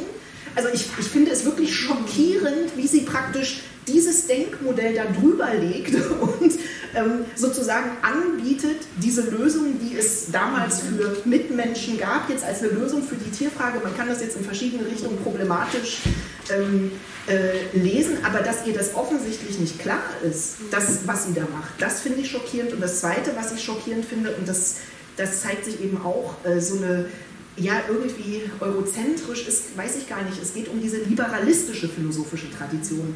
Begrenzung ist, dass sie, dass sie sagt, das ist ein Manifest für die Tiere, aber sie schreibt gar nicht über die Tiere. Es kommen nur Tiere vor, die nutzbar gemacht sind für den Menschen. Und deswegen interessiert sie sich auch nur für Tiere, die sterben, indem sie von Menschen gequält und getötet werden. Sie interessiert sich überhaupt nicht für das Sterben von Tieren durch die Zerstörung von Ökosystemen. Und es ist mir wirklich schleierhaft, wie man ein Buch über diese Frage schreiben kann und diese Frage ausblenden. Ich habe jetzt extra nochmal in die Neuerscheinung, also es gibt eine, im Französischen jetzt eine Neuauflage, das Original ist ja schon 2017 erschienen, ähm, und dann dachte ich, vielleicht hat sie sich jetzt da nochmal dieser Frage gewidmet, aber äh, tut sie nicht. Und also diese blinden Flecken fand ich angesichts der anfänglichen Begeisterung, hat mich das dann ganz schön runtergeholt. Darf ich, noch so das ist total interessant jetzt, weil ich muss auch sagen, ich, ich verstehe, was du sagst, aber ich würde zum Beispiel sagen, dieses zweite, also diese Konzentration der Tierethik auf die äh, wirklich direkte Willkür, also der gefangenen Tiere, der mhm. Nutztiere und sowas, der sogenannten Nutztiere, das ist irgendwie eigentlich so eine ganz klassische Herangehensweise, das kann man jetzt ihr eigentlich gar nicht vorwerfen, sondern das, ähm, das machen TierethikerInnen eigentlich meistens. Ähm, und das Thema, wie wir durch, wie wir in Ökosystemen, also was wir da anrichten, das ist tierethisch generell fast nicht bearbeitet und das hat auch theoretische Gründe, die jetzt ein bisschen kompliziert sind. Also ich frage mich auch, wie man das macht. Das ist nicht so leicht von den Kategorien her. Das kann man jetzt ihr nicht vorwerfen. Ich sollte gerade eh sagen, ähm, sie hat auch sonst, schreibt sie wesentlich kompliziertere, philosophische, dickere Monographien zu dem Thema, durch die man sich ein bisschen mehr durchbeißen muss. Das hat hier jetzt so Appellcharakter. Ne? Deswegen ist da so viel Schmackes drin, so viel mit Emotionen und ähm, und wir wollen doch. Und das andere ist, was du am Anfang gesagt hast, ähm, das ist mich auch total interessant, weil sie geht halt diesen Weg der Universalisierung, ja, den auch ganz viele Tierethiker äh, gehen. Und da sagt sie zu Recht, Moment mal, dieser Universalismus hat doch seine Schwächen äh, offenbart. Also es gibt auch in der Tierethik natürlich äh, TheoretikerInnen, die ähm, kritisieren diese einfache, naive Idee, die Tiere als Subjekte oder die, die Menge der Menschen praktisch zu erweitern. Ja, weil die Kategorie Mensch eben auch problematisch ist. Sie funktioniert auch über Ausschluss, ja? nicht nur über Einschluss, auch über Ausschluss. Also ich finde es total interessant, weil, weil das irgendwie auch so zeigt, wie, wie man ganz anders an diese herangehen würde. Ich würde aber sagen, das sind beides keine ähm, Schwächen jetzt nur von ihr speziell, weißt du, sondern ja, könnten wir jetzt eh nicht drüber reden, beide per se, aber vielleicht, ja. Also ich finde es immer problematisch, wenn jemand so stark schreibt, ich behandle hier ein universelles Problem und das macht sie ganz massiv, das ist auch sehr französisch. Ähm, äh, und aber so offensichtlich eben den Gegenstand also nicht mehr, an, an, also nicht mehr annähernd in der empirischen Breite erfasst. Und das würde ich, also na klar gibt es irgendwelche Traditionen, in denen das so ist, aber ich würde das dann trotzdem der jeweiligen Denkerin, dem jeweiligen Denker vorwerfen. Also nur die Tradition, weil man es immer schon gemacht hat, finde ich, ist keine ist eine Erklärung. Aber also, also ähm, ähm, zunächst mal muss ich sagen, also als jemand, äh, der weder Vegetarier noch Veganer ist, dann nimmt man das nicht mit einer gewissen Nervosität in weil man, weil man denkt, dass man sozusagen beladen mit Schuldkomplexen ähm, sozusagen aus der Lektüre herauskommt. Ähm, und äh, ähm, was ich ähm, aber jetzt nicht nur aus äh, psychologischen Gründen, sondern äh, was ich auch in einem politischen Sinne erst einmal richtig und wenn man so will, psychologisch auch angenehm fand, war, dass sie, was äh, die Tierrechte betrifft und äh, was das Verhältnis von Menschen zu Tieren betrifft, ähm, gewissermaßen gradualistisch argumentiert. Ja? Ähm, sie tritt dafür ein, ähm, dass wir sozusagen sukzessive die übelsten Missstände äh, in der Behandlung von Tieren abstellen. Sie tritt dafür ein, äh, dass man auch Menschen gewinnen muss, die jetzt, was die Nutzung von Tieren durch Menschen betrifft, sich möglicherweise ihrer Position nicht anschließen würden, aber auf jeden Fall sich anschließen würden, dass bestimmte Formen sozusagen der, der Massentierhaltung, der Quälerei von Tieren, der exzessiven Nutzung von Tieren, der Zuschaustellung von Tieren etc. einfach mit unserem Selbstverständnis sich nicht vertragen und äh, äh, abgeschafft gehören. Also diese gradualistische Argumentationsweise ähm, fand ich ähm, ähm, politisch und auch von der Art der Argumentation überzeugend. Sie bezieht sich dabei, und das äh, nimmt das Thema von Theresa Coloma Beck auf, sie bezieht sich dabei ähm, auf Abraham Lincoln und die Art und Weise, wie Lincoln damals es geschafft hätte, ähm, die amerikanische Sklaverei nämlich auch auf eine gradualistische Art und Weise sozusagen abzuschaffen. Darauf bezieht sie sich. Was ich problematisch finde, aber vielleicht aus einem anderen Grund, als Sie es problematisch finden, ist tatsächlich diese Analogie zur Sklaverei und damit sozusagen zur Kolonialgeschichte. Ähm, indem sie äh, diese Analogie sozusagen bewusst sucht auch, ja, tut sie nämlich etwas, äh, was sie auf der anderen Seite grundbegrifflich äh, eigentlich nicht tun möchte, nämlich, äh, dass sie Tiere und Menschen einfach gleichsetzt. Ja? Und insofern ähm, wäre meine Kritik nicht, ähm, äh, dass sie ähm, gewissermaßen die Tiere ähm, in ihrer liberalistischen Ethik so behandelt, wie die liberale oder liberalistische Philosophie sozusagen äh, die Bewohner äh, kolonialisierter Länder behandelt hat, sondern äh, meine Kritik wäre eher, dass sozusagen diese Analogie von Sklaverei und Tierhaltung, ja, äh, dass diese Analogie nicht wirklich weiterführt. Und ich glaube, dass da auch ein paar Rückfragen meinerseits sind da entstanden bei der Lektüre, wo ich mir gedacht habe, dass bestimmte Begriffe oder auch bestimmte Unterscheidungen für mich nicht wirklich klar sind, was sie bedeuten. Äh, sie unterscheidet, das ist schon angesprochen worden, etwa den Bürger oder die Bürgerinnen von politischen Subjekten. Sie sagt, Tiere können keine Bürger sein, Bürger können nur Menschen sein, aber sie können politische Subjekte sein. Was das aber tatsächlich bedeutet, ja, ist mir nicht klar geworden. Ein politisches Subjekt ist für mich sozusagen ein politisch ähm, artikulationsfähiges Wesen, was in der Lage ist, einen eigenen Standpunkt, eine eigene Forderung, ein eigenes Interesse zu artikulieren. Das können im politischen Sinne Tiere nicht, deshalb brauchen sie menschliche Fürsprecher.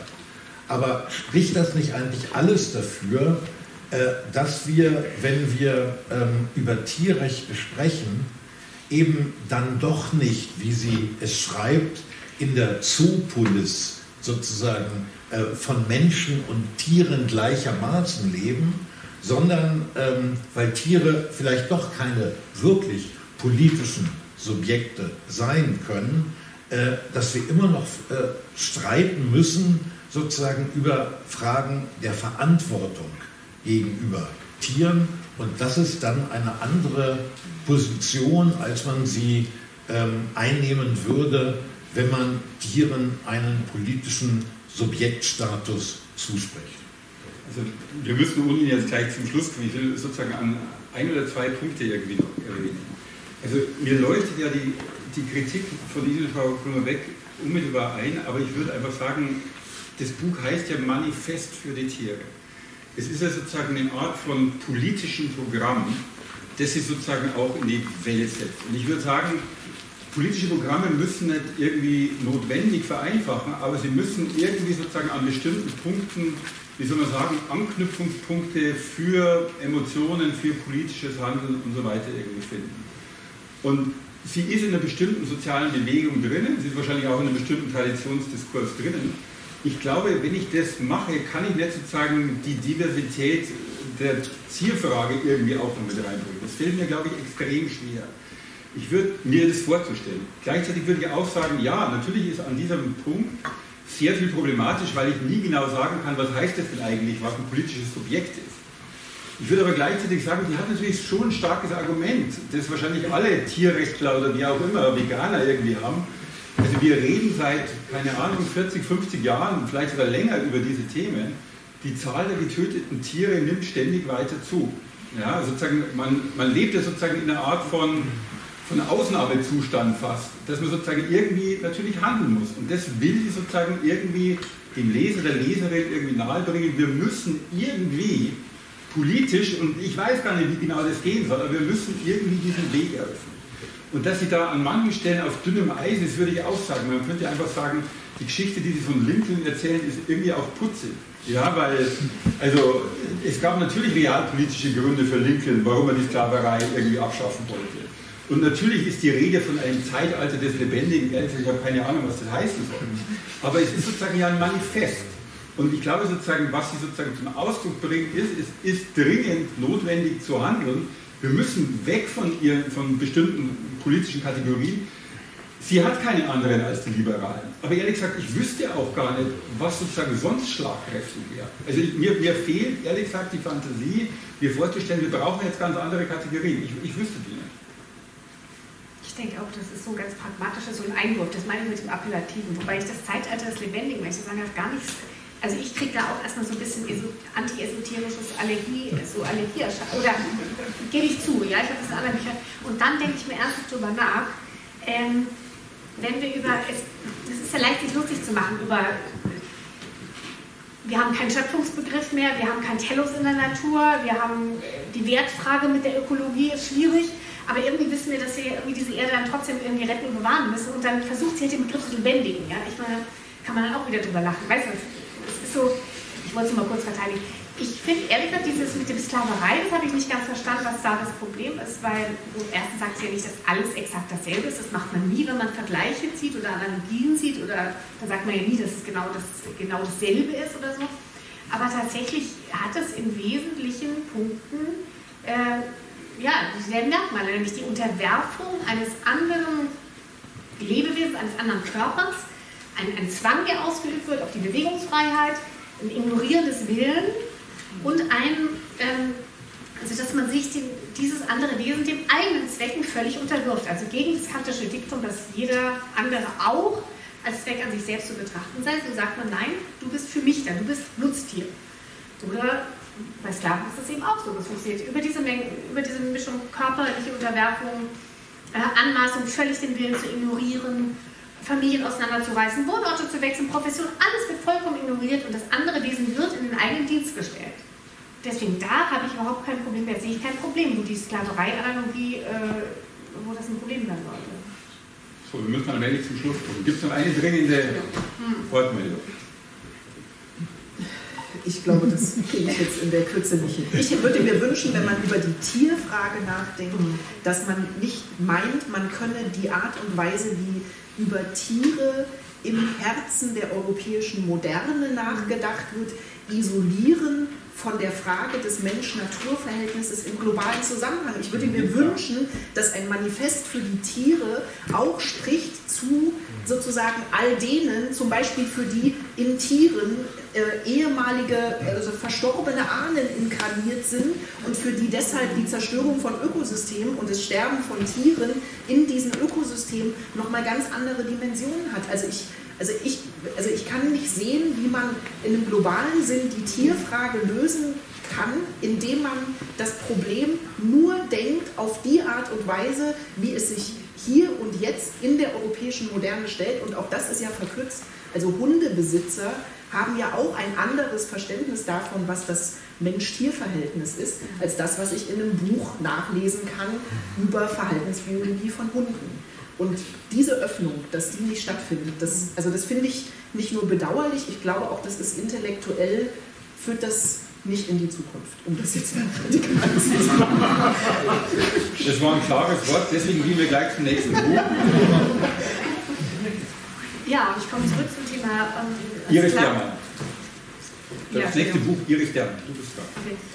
Ja, das ist es. Ein dicker Schinken. Undienlichkeit heißt das Buch von Iris Dermann. Gewaltgeschichte und politische Philosophie im Untertitel erschienen, jetzt habe ich es vergessen, 2019, glaube ich.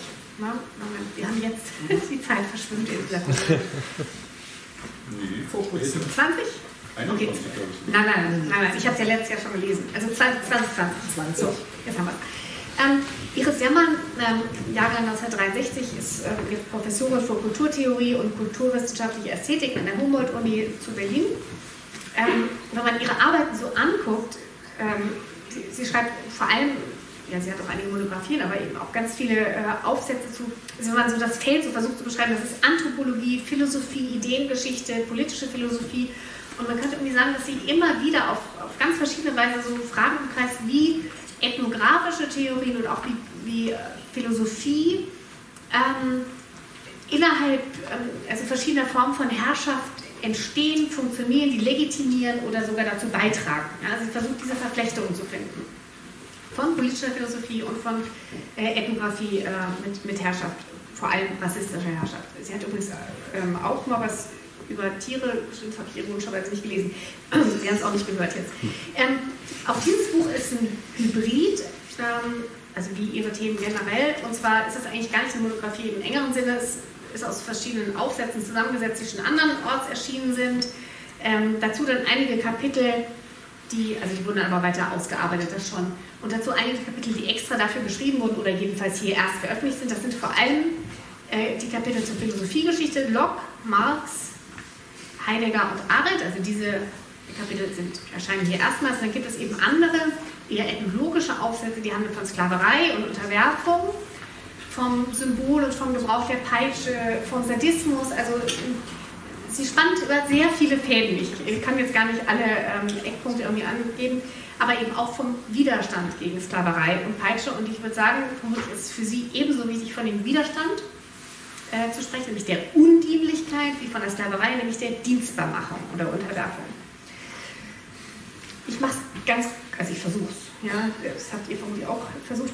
Und die Aufsätze über Locke und Marx ähm, versuchen eigentlich zu zeigen, also aus zwei wichtigen politischen Denker ähm, der Neuzeit, versuchen zu zeigen, dass sie eigentlich wesentliche ähm, Formen des Verhältnisses unter Menschen ausgespart haben, nämlich den tatsächlichen Kolonialismus und Sklaverei, ähm, dass sie das in ihrem politischen Werk ausgespart haben und sich allein an Situationen unter weißen, höre gerne, müssen wir nur die männliche Form nehmen, ähm, orientieren obwohl sie es hätten besser wissen können. Also beide hätten wissen können, äh, dass es eben Sklaverei gibt, dass es Kolonialismus gibt und sie haben es ignoriert, beziehungsweise eigentlich geht ihr Vorwurf sogar noch weiter, sie haben Sklaverei teils mit legitimiert.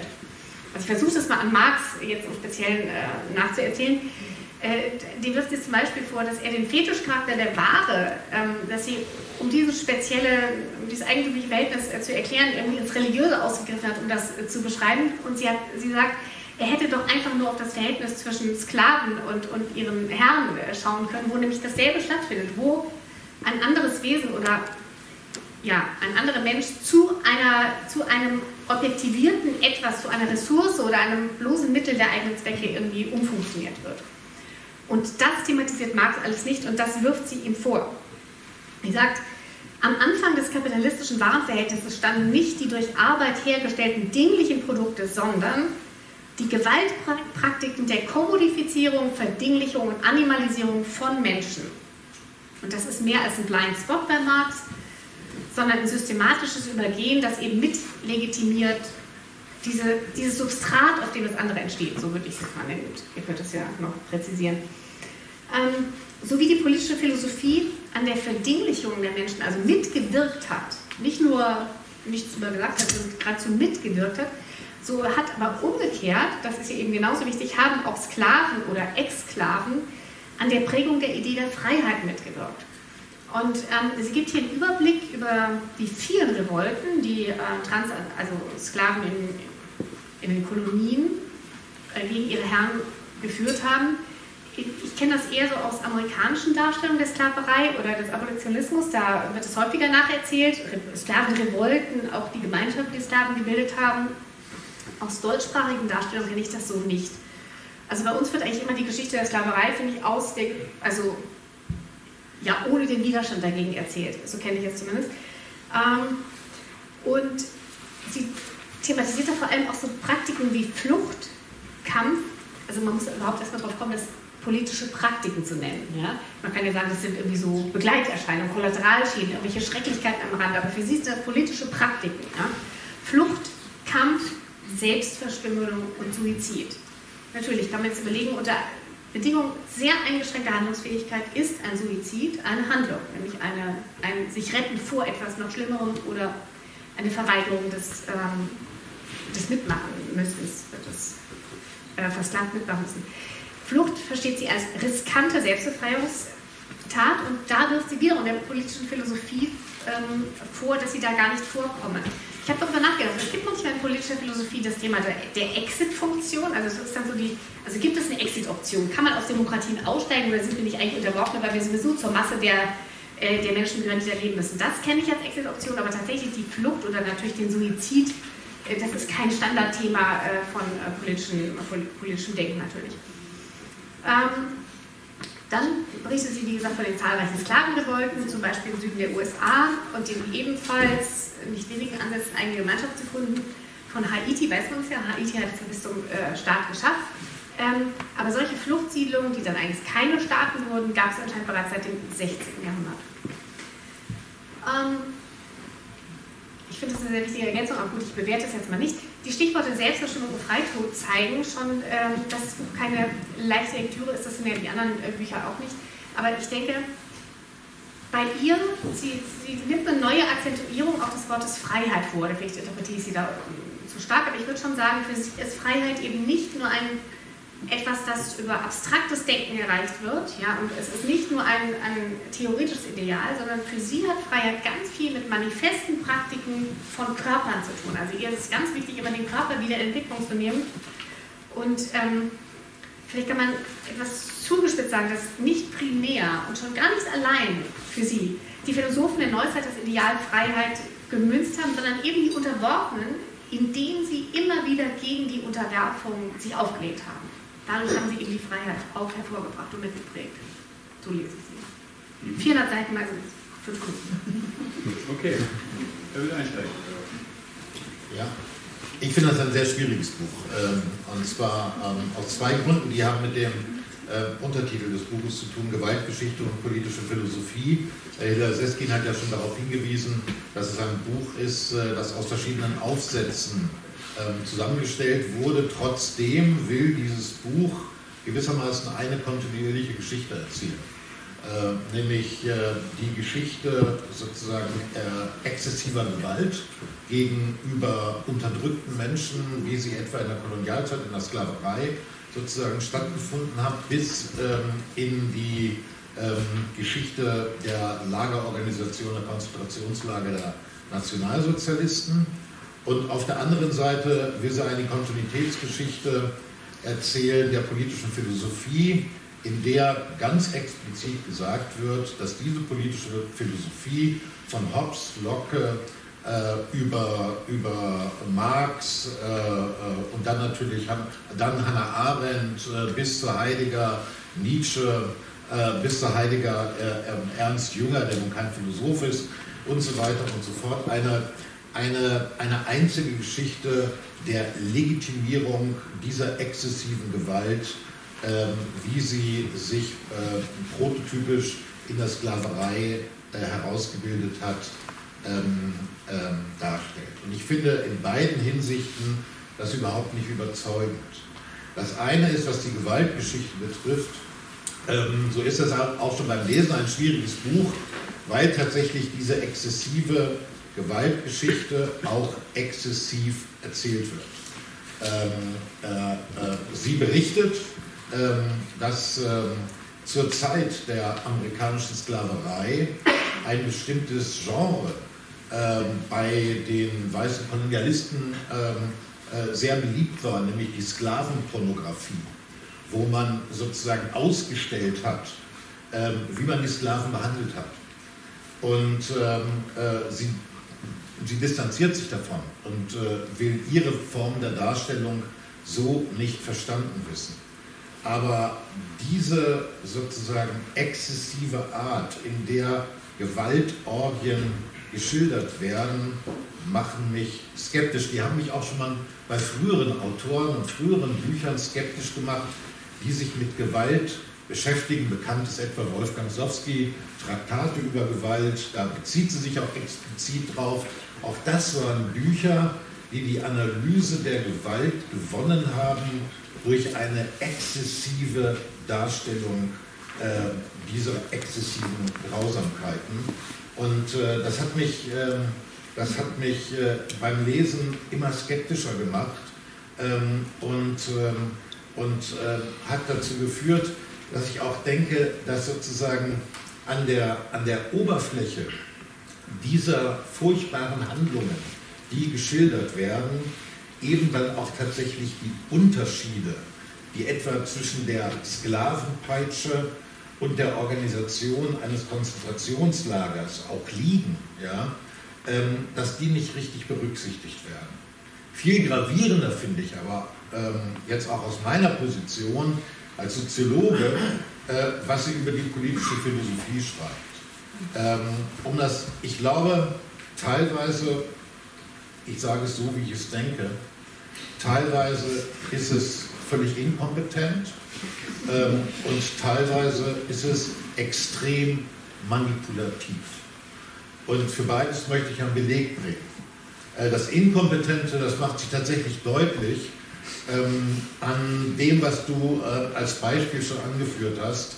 Äh, sie wirft Marx vor, ähm, dass er den Fetischcharakter der Ware ähm, sozusagen im Kapitalismus und eben den Fetischcharakter in der Ware identifiziert, wo doch sozusagen der erste Fetischcharakter schon der tätowierte Sklave gewesen wäre. Ja? Das ist ein völliges Missverständnis, sozusagen, äh, was Marx unter dem Fetischcharakter und überhaupt unter einem Fetisch verstanden hat, was er damit ausdrücken wollte. Äh, er wollte nämlich, äh, so hat er das geschildert, äh, ausdrücken, ähm, dass in der kapitalistischen Warenwelt äh, die von den Menschen selber geschaffenen Güter, die Waren, eben sozusagen eine Kraft gewinnen, als ob sie sozusagen eine Kraft von außen, eine selbstständige Kraft haben. Ja? Das ist der Fetisch. Ja? Äh, also die von den Menschen hergestellte Warenwelt bekommt eine Gewalt über die Menschen selber. Das ist aber überhaupt gar nicht das, was sozusagen die Sklaverei charakterisiert. An dieser Sklaverei ist nichts Geheimnisvolles. Ja? Der Sklave ist tätowiert und gehört dem Herrn. Er kann mit ihm oder ihr machen, was er möchte. Äh, diese Sklaven haben keine sozusagen geheimnisvolle, selbstständige Macht. Sie sind machtlos und wehren sich dagegen mit allem, was sie haben. Ähm, also so viel sozusagen äh, zur Inkompetenz. Ähm, zur Manipulation, da gibt es sozusagen eine Stelle, über die ich mich wirklich geärgert habe. Ja, ähm, Anders als über das, was du jetzt Ja, das ist aber, ich sage jetzt mal so ganz konkret, da wird auf Seite 235, da geht es um Ernst Jünger und um Heidegger. Da wird gesagt, und das gehört eben sozusagen zu dieser Kontinuitätsgeschichte der politischen Philosophie des westlichen Denkens dazu, die da konstruiert wird. Da wird gesagt, Ernst Jünger und Heidegger äh, hätten angeschlossen an eine Unterscheidung, eine berühmte Unterscheidung eines berühmten Gründungsvaters der Soziologie, nämlich Ferdinand Tönnies, der ein Hauptwerk geschrieben hat und das heißt Gemeinschaft und Gesellschaft. Und in, auf, da wird sozusagen ähm, explizit geschrieben, Heidegger und Jünger äh, würden anknüpfen an die Unterscheidung zwischen Volksgemeinschaft und Gesellschaft von Ferdinand Tönnies. Und es wird sozusagen eine konkrete Stelle in Gemeinschaft und Gesellschaft sozusagen auch angeführt. Ähm, das ist Seite 235. Ich habe mir daraufhin die, also ich habe Gemeinschaft und Gesellschaft schon zu Hause, aber äh, bei diesen alten Büchern ist es ja so, die sind ja auch digitalisiert. Man kann es dann ganz genau nachprüfen. Und ich habe mir die digitalisierte Fassung dann einmal angeguckt und den Begriff der Volksgemeinschaft bei Ferdinand Tönnies, der ein liberaler, sozialdemokratischer Soziologe war, ja, mhm. ähm, und habe mir das suchen lassen. Dieser Begriff taucht tatsächlich einmal auf in einer Klammer, Volksgemeinschaft, ähm, in einer Klammer, wo Tönnies sozusagen Leute zitiert, die von einer Volksgemeinschaft reden. In diesem Buch, und ich sage nur ein Beispiel, aber es ließen sich unendlich viele Beispiele zeigen und deshalb ist es manipulativ.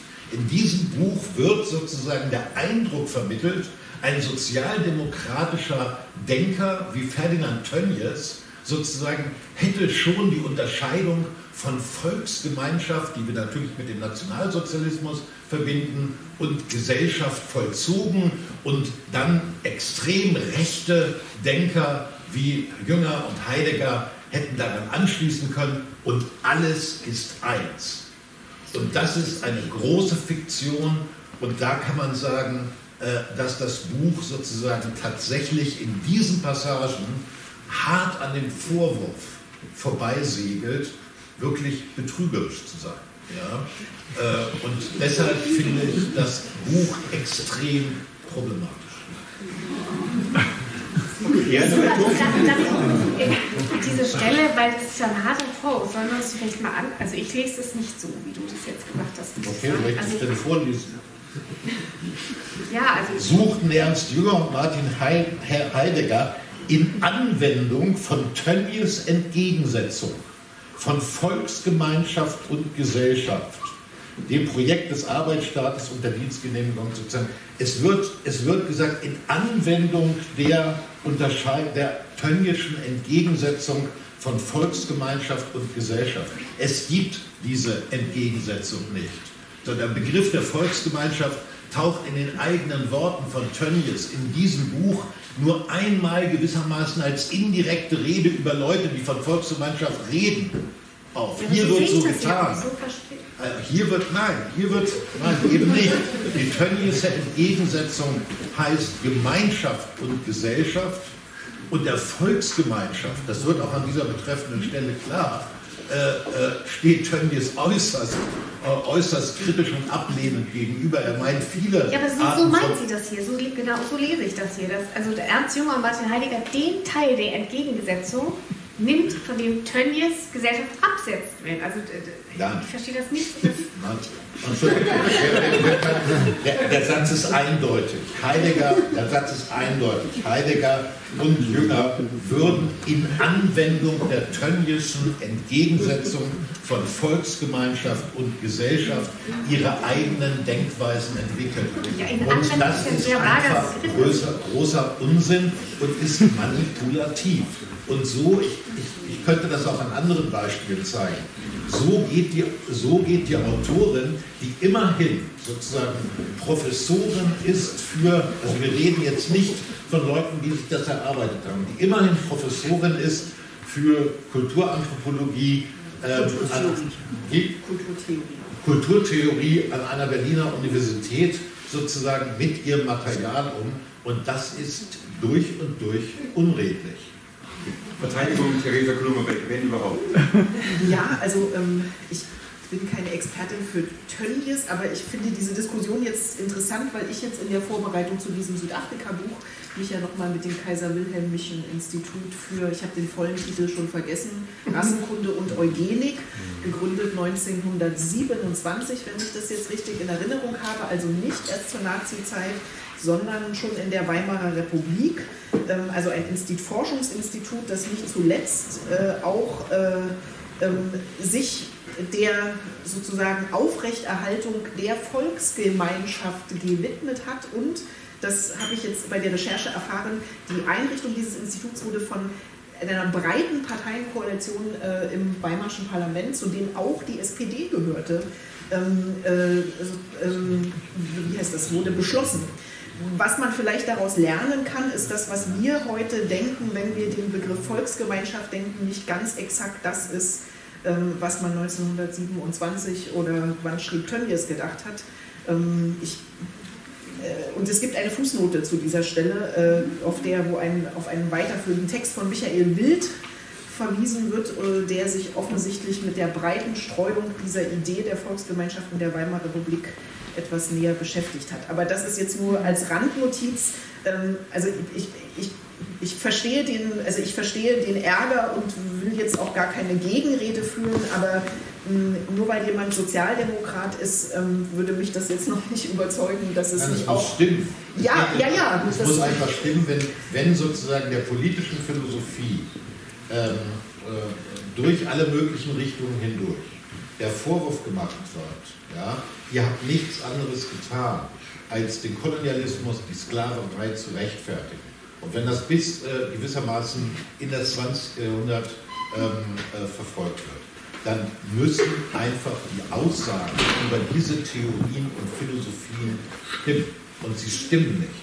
Etwas anderes ist es sozusagen, ob sich sozialdemokratische Parteien oder was auch immer, wem die sich angeschlossen haben. Wir reden hier sozusagen über eine politische Philosophiegeschichte, die den Anschein erwecken will, ja, dass alle möglichen Theorien, Denkungsarten ähm, ähm, äh, der, der, in der modernen Gesellschaft sozusagen auf eines immer hinausgelaufen sind, bis hin sozusagen äh, zu reformerischen Kräften.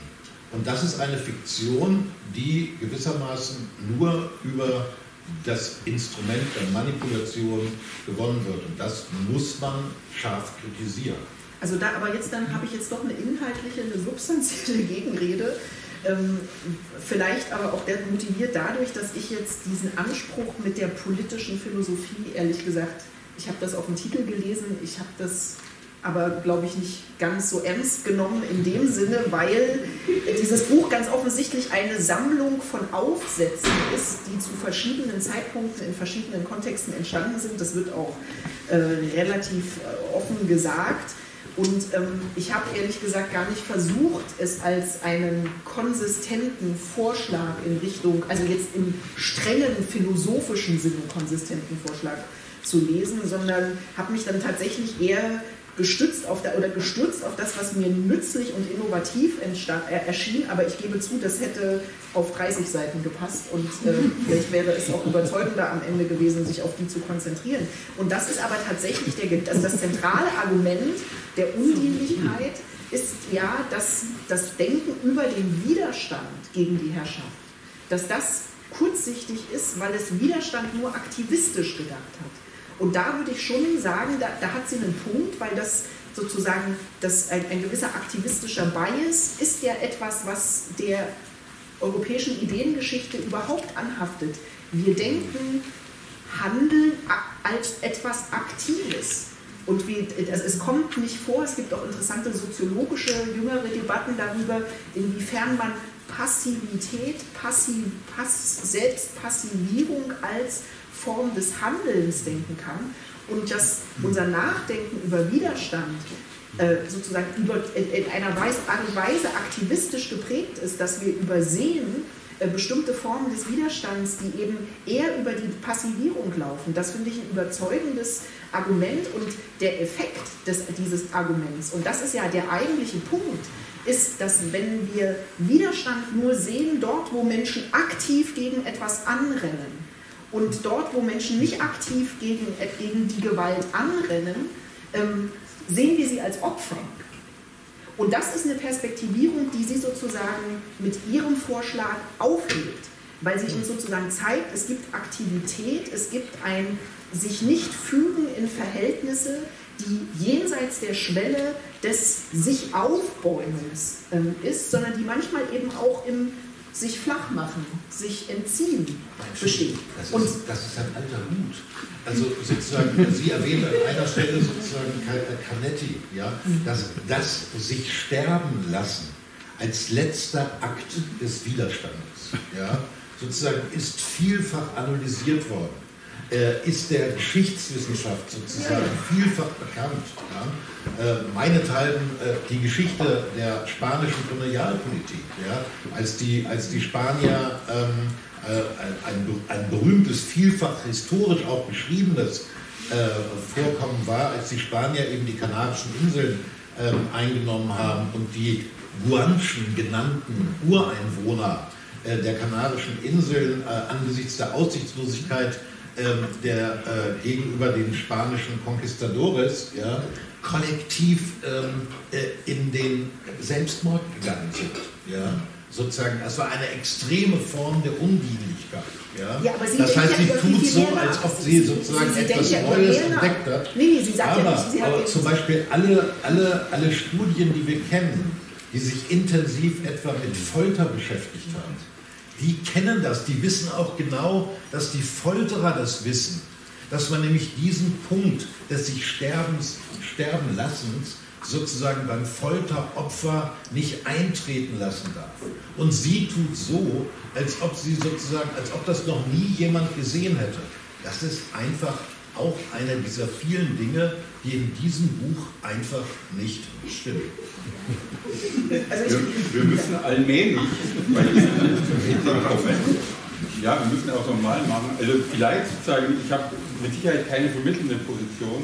Ich habe aber, das ist auch schwierig, ehrlich gesagt. Ähm, ich würde aber auch sagen, ich glaube, man kann schon ansetzen und da die positiven Seiten an dem Buch sehen, dass sie tatsächlich sozusagen mit dem Begriff der Undienlichkeit bestimmte Dinge auf das Tablett bringt, was unterbelichtet ist. Ich würde mit Neckel auch sagen, ganz unterbelichtet ist es überhaupt nicht, aber es ist sozusagen zumindest vielleicht wert, es stärker hervorzuheben, als das bisher der Fall war. Ich finde an einigen Stellen ist durchaus aber gleichzeitig problematisch. Sie wirft ja, und das verweist sogar auf Pelochon ein bisschen, an einer Stelle weiter hinten Anna Arendt vor, dass sie sozusagen bei der Beschreibung von KZs Tiersprache benutzen würde. Ja, und will dann sozusagen, das Argument ist dann ein theoretisches Argument, indem sie eben sagt, naja, Arendt beschreibt sozusagen die Opfer des Holocaust als sozusagen vollkommen wehrlos, vollkommen subjektlos, also eben wie Tiere, die sich quasi nicht wehren können. Das kann man natürlich irgendwie als Argument machen, aber man kann sich natürlich auch fragen, also was bringt dieses Argument eigentlich? Ja, also sozusagen, bis wohin muss ich eigentlich gehen, um quasi noch einen Aktivitätsstatus von dem Opfer zu behaupten?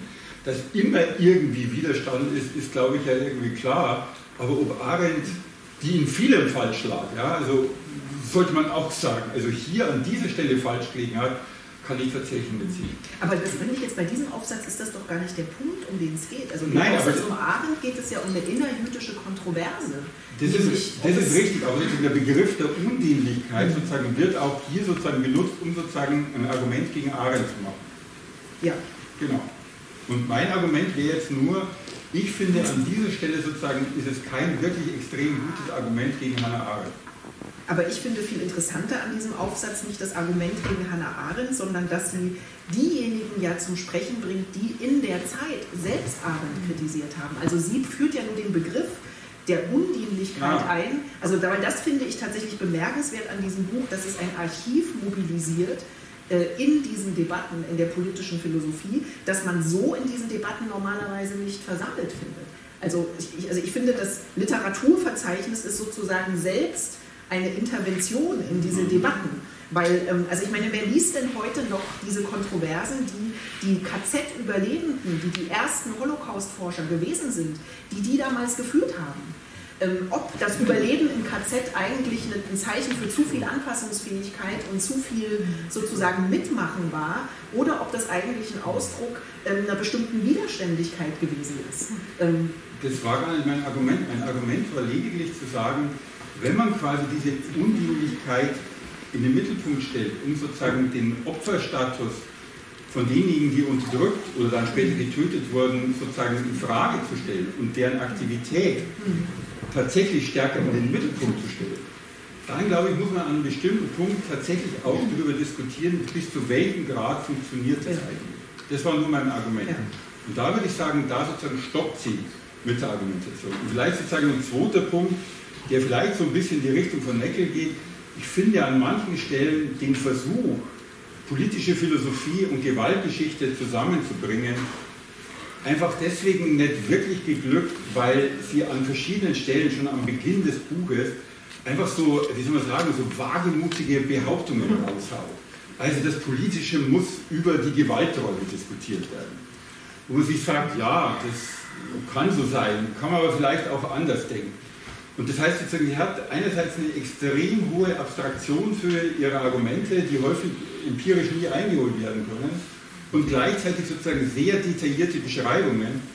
Und als Leserin und Leser, glaube ich, ist man an verschiedenen Stellen häufig quasi ein bisschen ratlos, wie meine Vermutung, wie man diese unterschiedlichen Ebenen überhaupt sinnvoll zusammenbringen kann.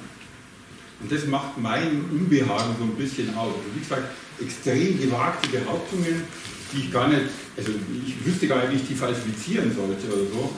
Und gleichzeitig dann also Beschreibungen von Gewaltgeschichte, die ja auch extrem detailliert ist, wo ich mich dann frage, okay, wie kriege ich aber jetzt das mit diesen großen Behauptungen zusammen? Und da ist natürlich das Problem, es sind halt Aufsätze, die zusammengestellt wurden, sodass man also sozusagen an bestimmten Stellen vielleicht sozusagen hätte auch massiv intensiver und systematischer diskutieren sollen. Darf ich mich mal mit was Vermittelndem versuchen? Ein letztes Wort, aber dann müssen wir zum Malen gehen. Ich ja, muss auf die Uhr schauen. Drei letzte Sätze. Ich gebe ja, Sie hat recht, das mit den nicht nur mit der Gewaltbeschreibung, auch das mit dem Fetischcharakter, da hast du mich jetzt überzeugt. Ich habe das ja auch, aber gut. Ähm, aber als du es so gesagt hast, man, ich glaube, man darf es nicht so verstehen, dass sie beweisen will, dass die politische Philosophie der Neuzeit immer nur einen Sinn gehabt hat, wie du sagst, nämlich sozusagen die, die Sklaverei äh, zu zementieren oder so. Es ist mir, ähm, ähm, also nicht, dass da jetzt heimlich der Kant und der Locke gesessen haben und dachten, wie, wie legitimiere ich mal Sklaverei und niemand merkt. Nicht so, ja, sondern dass er dabei in diesen gedanklichen Arbeiten mit dabei war. Ja, so ist das ja gemeint. Und ähm, dass ich das dann manchmal, wenn das so enthüllt wird, so ein bisschen plump liest. Also ich muss daran denken, an die ersten äh, Bücher, mh, mm, wenn feministische Philosophinnen irgendwie in den 80er Jahren vielleicht äh, Kant und Locke eben auch neu gelesen haben, dann haben sie auch allerlei drin gefunden. Und das klang dann auch manchmal so ein bisschen verschwörungstheoretisch oder manchmal ein bisschen plump, ein bisschen vergröbert, dass man sagt, naja, ist das wirklich so dicke. Aber sie hatten einen Punkt, ja. Und ich finde, so ist es bei der mal eben auch ein bisschen. Das ist ein Terrain, auf das sie sich vorwagt. Das ist noch nicht so voll erschlossen. Ja? Das ist einfach ein Thema. Äh, also, ja, sie, sie versucht da wirklich neue Sachen zusammenzubringen, Sachen reinzubringen und ohne übrigens die Unterdrückten nur zu Opfern werden zu lassen. Also sie versucht sozusagen Schritt zwei auch gleich zu gehen, wie die meisten sozialen Bewegungen ja gehen beim ersten und beim zweiten, sie versucht gleich beides zu machen bei der Relektüre.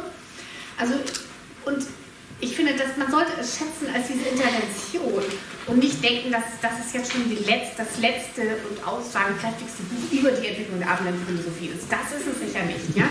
Aber wenn man sagt, das ist eine Intervention, da sind wirklich wichtige Punkte drin und dass sie schlägt Schneisen oder sie, sie wirft mal so einen Blick mal hier durch und mal da durch.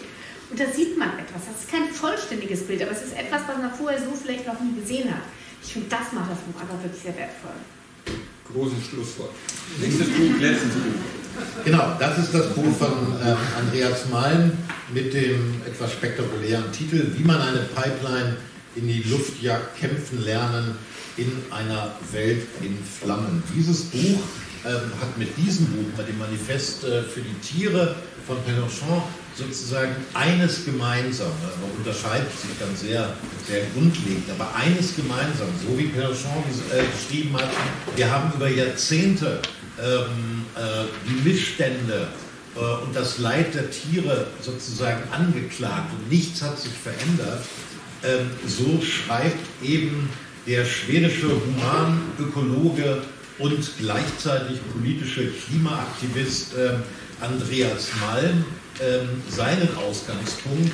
Ähm, wir haben jetzt fast vier Jahrzehnte lang äh, Klimakonferenzen gehabt und wir wissen seit mehreren Jahrzehnten, ähm, äh, wie eine Klimakatastrophe auf uns zukommt und nichts geschieht. Die Konsequenzen, die Malm daraus sieht, sind aber andere, als man sie bei Pélenchon äh, äh, identifizieren kann. Ich hatte ja gesagt, dass ich äh, das ganz angenehm fand, dass Pélenchon, ähm, äh, wie ich sagte, gradualistisch argumentiert hat. Er, er argumentiert im Sinne einer, ähm, einer erwünschten Radikalisierung. Und zwar geht er davon aus, ähm, dass ähm, alle erfolgreichen Sozialbewegungen, und hier, hier, hier bezieht er sich auf die Suffragetten, also die erste Frauenbewegung, hier bezieht er sich auf den antikolonialen Kampf in verschiedenen Ländern, hier bezieht er sich auch auf die amerikanische Bürgerrechtsbewegung. Alle erfolgreichen ähm, Sozialbewegungen ähm, haben nicht nur friedliche Mittel äh, verwendet, um zu ihrem Ziel zu kommen, sondern hatten immer auch Gruppierungen und Handlungsweisen um sich, ähm, die nicht allein pazifistisch waren, sondern die auch in Gestalt von Anschlägen, Sabotage ähm, und dergleichen mehr ähm, Gewalt gegen Sachen ausgeübt haben. Ähm, und das ist der Punkt, ähm, um den es sich äh, äh, in diesem Buch handelt. Ähm, er unterscheidet, äh, damit fängt er an, zwei Formen des Pazifismus, den moralischen und den strategischen äh, Pazifismus, sagt der moralische Pazifismus, Also der, der jegliche Art der Gewaltanwendung abwendet, der lädt nur dazu ein, mehr Leid sozusagen den Tätern zu ermöglichen. Äh, darauf beziehen sich auch die meisten Sozialbewegungen nicht. Die meisten Sozialbewegungen, eben auch die Klimabewegung, bezieht sich auf einen strategischen Pazifismus, dass eben friedfertige Mittel der Demonstration, der Kundgebungen, der Mobilisierung verwendet werden, um eben möglichst viele Menschen zu erreichen. Äh, und er sagt aber, diese Art äh, des strategischen Pazifismus hinsichtlich der Klimabewegung sei über die verschiedenen Jahrzehnte jetzt zu einem Ende gekommen. Es habe sich nichts verändert und die Klimabewegung müsste übergehen zu einer Strategie der intelligenten Sabotage ähm, der äh, entsprechenden Einrichtungen der fossilen Industrie, der fossilen Energieerzeugung, also die Ölpipeline etwa oder äh, die Braunkohletagewerke ähm, oder äh, auch, ähm, äh, was er sehr detailliert schildert, weil er auch äh, schildert, wie er bei solchen Aktionen auch dabei war, äh, oder was die Lahmlegung äh, teurer SUVs betrifft, denen er mit anderen zusammen vor einigen Jahren wohl mal massenhaft die Luft abgelassen hat. Ähm, und ähm, was ich ähm, er was ich bemerkenswert finde, ist, ähm, und was Ihnen von vielen auch positiv sozusagen angerechnet wird, ist, ähm, dass er soziale Fragen, Fragen der Ungleichheit, wenn man so will, Klassenfragen von ähm, der Klimakatastrophe nicht trennt. Er macht ganz klar, äh, die Reichen auf der Welt, die Reichen in der Gesellschaft, die emittieren am meisten. Ja? Und die ärmeren Bevölkerungskreise äh, emittieren viel weniger, leiden aber am meisten unter dem Klimawandel und äh, unter all dem, was das zur Konsequenz hat. Ähm, daraus schlussfolgert er, dass man gewissermaßen in einer Art, ähm, äh, in einer Art Analogie zu einem antikolonialen Kampf gewissermaßen die ähm, die Einrichtungen ähm, äh, der reichen Bevölkerungsgruppen, die sie versorgen mit, ihren, äh, mit, mit, mit, mit, mit ihrem Energiebedarf, ja, äh, mit ihren Ressourcen, dass man die lahmlegen muss. Ähm, und ich glaube aber, dass man am Ende sehr ratlos bei diesem Buch zurückbleibt, weil diese Analogie, darüber haben wir heute Abend auch häufiger schon mal geredet, diese Analogie wiederum sozusagen zum Antikolonialismus ähm, tatsächlich, wie ich denke, nicht weiterführt. Ähm, denn der Unterschied ist, glaube ich, einfach folgender. Äh, wenn in antikolonialen Kämpfen ähm, äh, tatsächlich Stromleitungen in die Luft gejagt worden sind, äh, Ölleitungen angebohrt worden sind, äh, Eisenbahnstrecken äh, kaputt gemacht worden sind, so hat man äh, versucht, die Ressourcen ähm, der betreffenden Herrscher sozusagen zu treffen ähm, und ihnen die Mittel der Ausbeutung äh, der unterworfenen Bevölkerung sozusagen irgendwie zu entreißen oder diese Mittel zu schädigen. Das ist aber, was die Klimafrage betrifft, etwas anderes. Denn dieselben Pipelines, äh, die, äh, die ähm, den enormen Benzinbedarf äh, etwa dieser vielen SUVs, die es mittlerweile auf der Straße gibt, ähm, versorgen.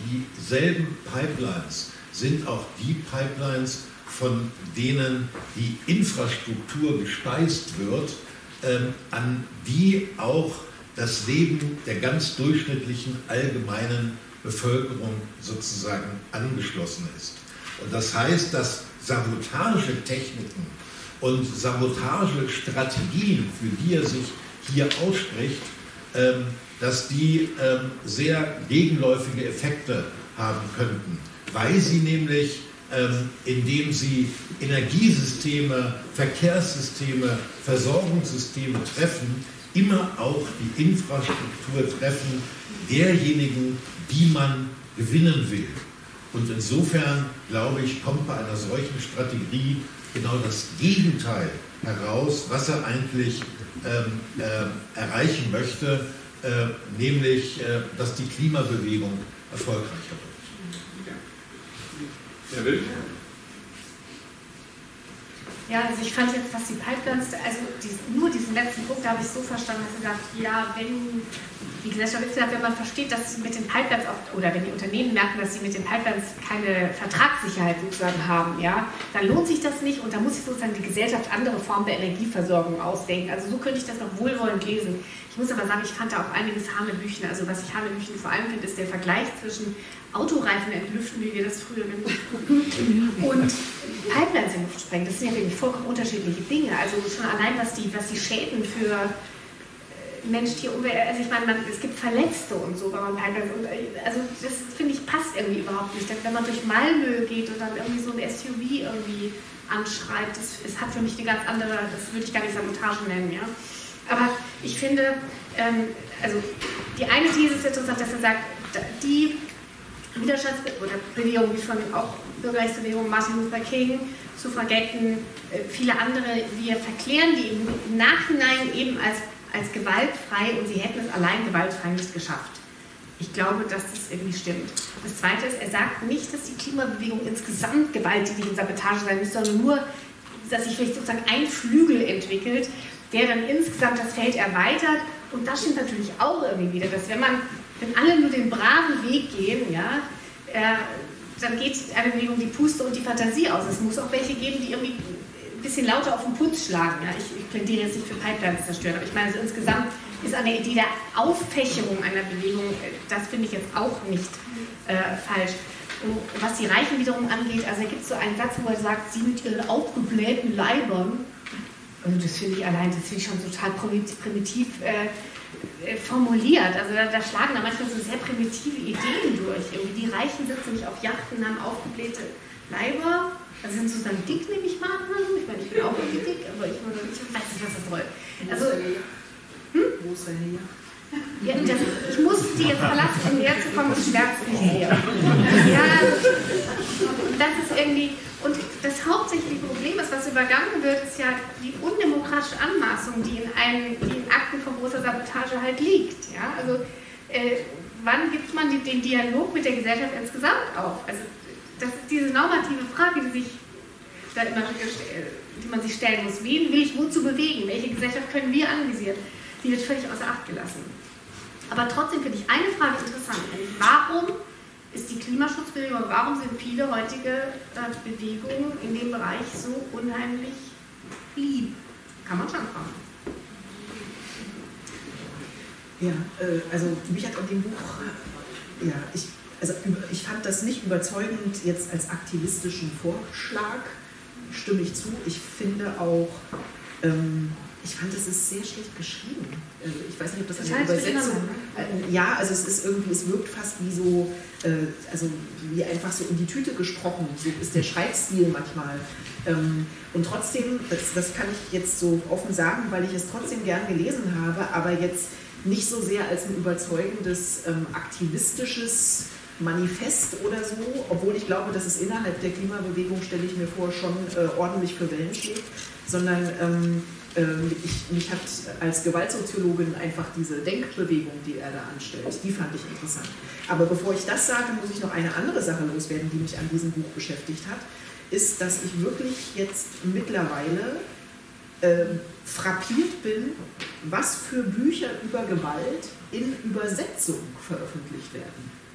Also das ist ja ein Buch, ist aus dem Englischen übersetzt und das ist, äh, man kann das lesen als eine Apologie der Gewalt. Also es ist sozusagen ein Buch, das ähm, sich affirmativ zu bestimmten Formen der Gewalt verhält. Er sagt ganz dezidiert, es ist keine Gewalt gegen Menschen, aber du hast natürlich völlig recht, wenn man eine Pipeline in die Luft jagt, ist das schwierig zu kontrollieren.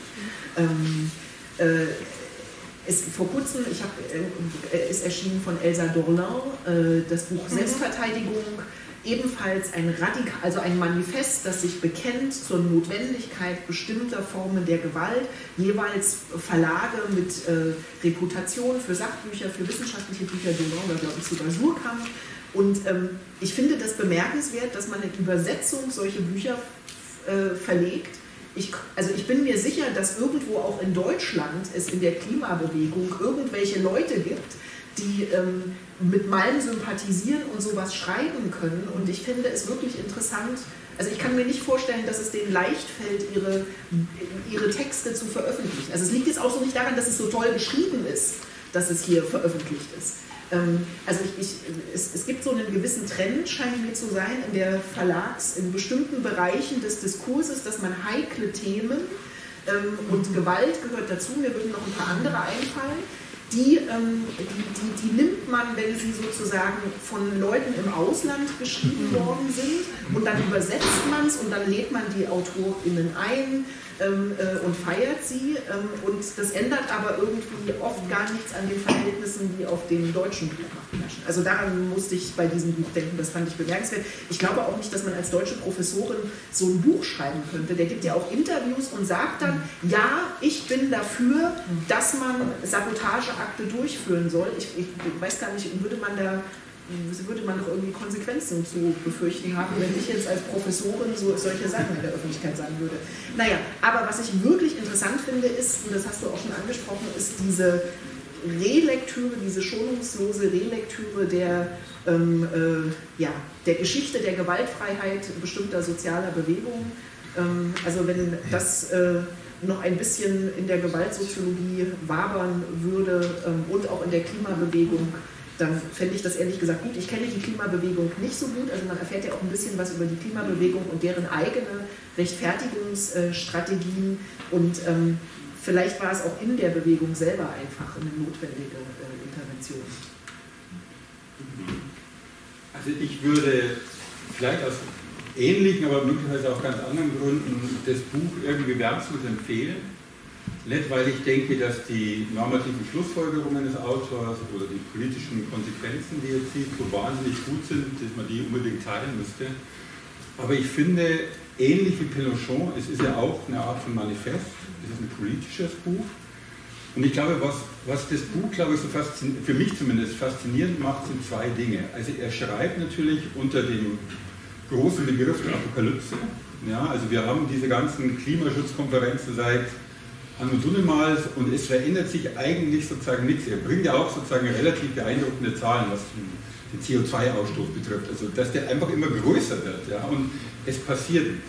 Und gleichzeitig finde ich es trotz aller Schwächen, die das Buch hat, also er zitiert dann meistens Volksleute, wo ich denke, von Trotzki bis Ulrike Meinhof, naja, weiß jetzt nicht, ob das so meine wären.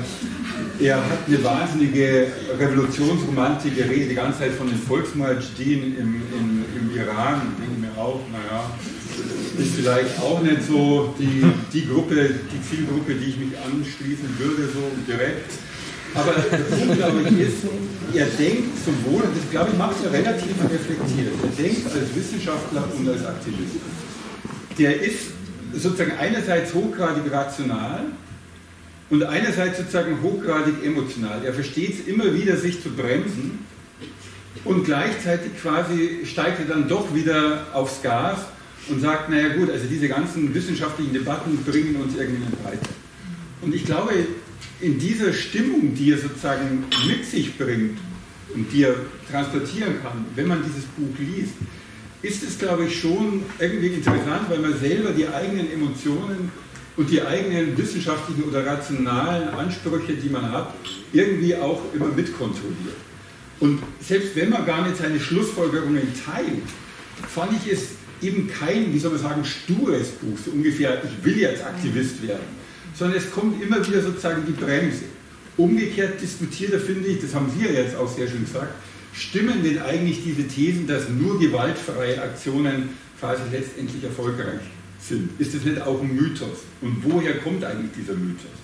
Das ist jetzt noch kein Aufruf zur Gewalt, würde ich sagen, aber es ist einer, der einem, glaube ich, wenn man das Buch liest, selbst wenn es schlecht geschrieben ist, will ich, will ich jetzt gar nicht beurteilen, der einem sozusagen irgendwie zu denken gibt, wie man quasi, wenn man wirklich sozusagen ein extremes politisches Ziel hat und gleichzeitig aber letztendlich als Wissenschaftler rational irgendwie sich zurückhalten sollte, wie man mit diesen ganzen Widersprüchen umgeht. Und deswegen fand ich das eigentlich ziemlich faszinierend. Nicht, weil ich denke, der hat überall recht oder ich gehe jetzt halt auch gleich raus und zünde jetzt da irgendwas an oder so, sondern eher nach dem Motto, okay, also das sind jetzt die, die, die Hürden, die man hat, wenn man gleichzeitig Wissenschaftlerin und gleichzeitig Aktivistin ist. Und in der Hinsicht fand ich das Buch eigentlich ziemlich beeindruckend.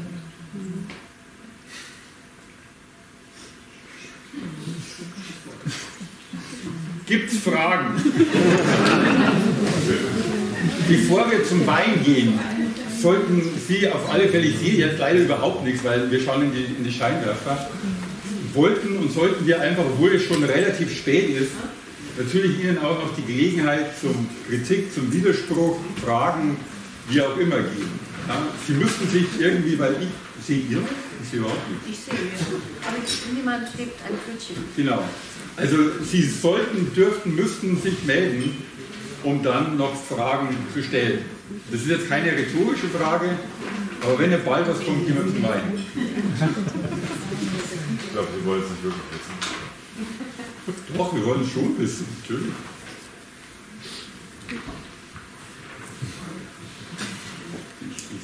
Meldet sich jemand? Bisher nur Enthaltung. Bitte? Bisher nur Enthaltung. Bisher nur Enthaltung. Dann würde ich sagen, bedanken wir uns bei Ihnen als Zuschauerinnen und Zuschauer, dass Sie so geduldig unseren Argumenten geharrt haben. Ich will mich auch nochmal ganz ausdrücklich beim Thalia Theater und bei der Technik und bei all den Leuten bedanken, die das möglich gemacht haben. Und wenn Sie Lust haben, können Sie mit uns noch über Pipelines oder was auch immer an der Bar mit viel Alkohol diskutieren.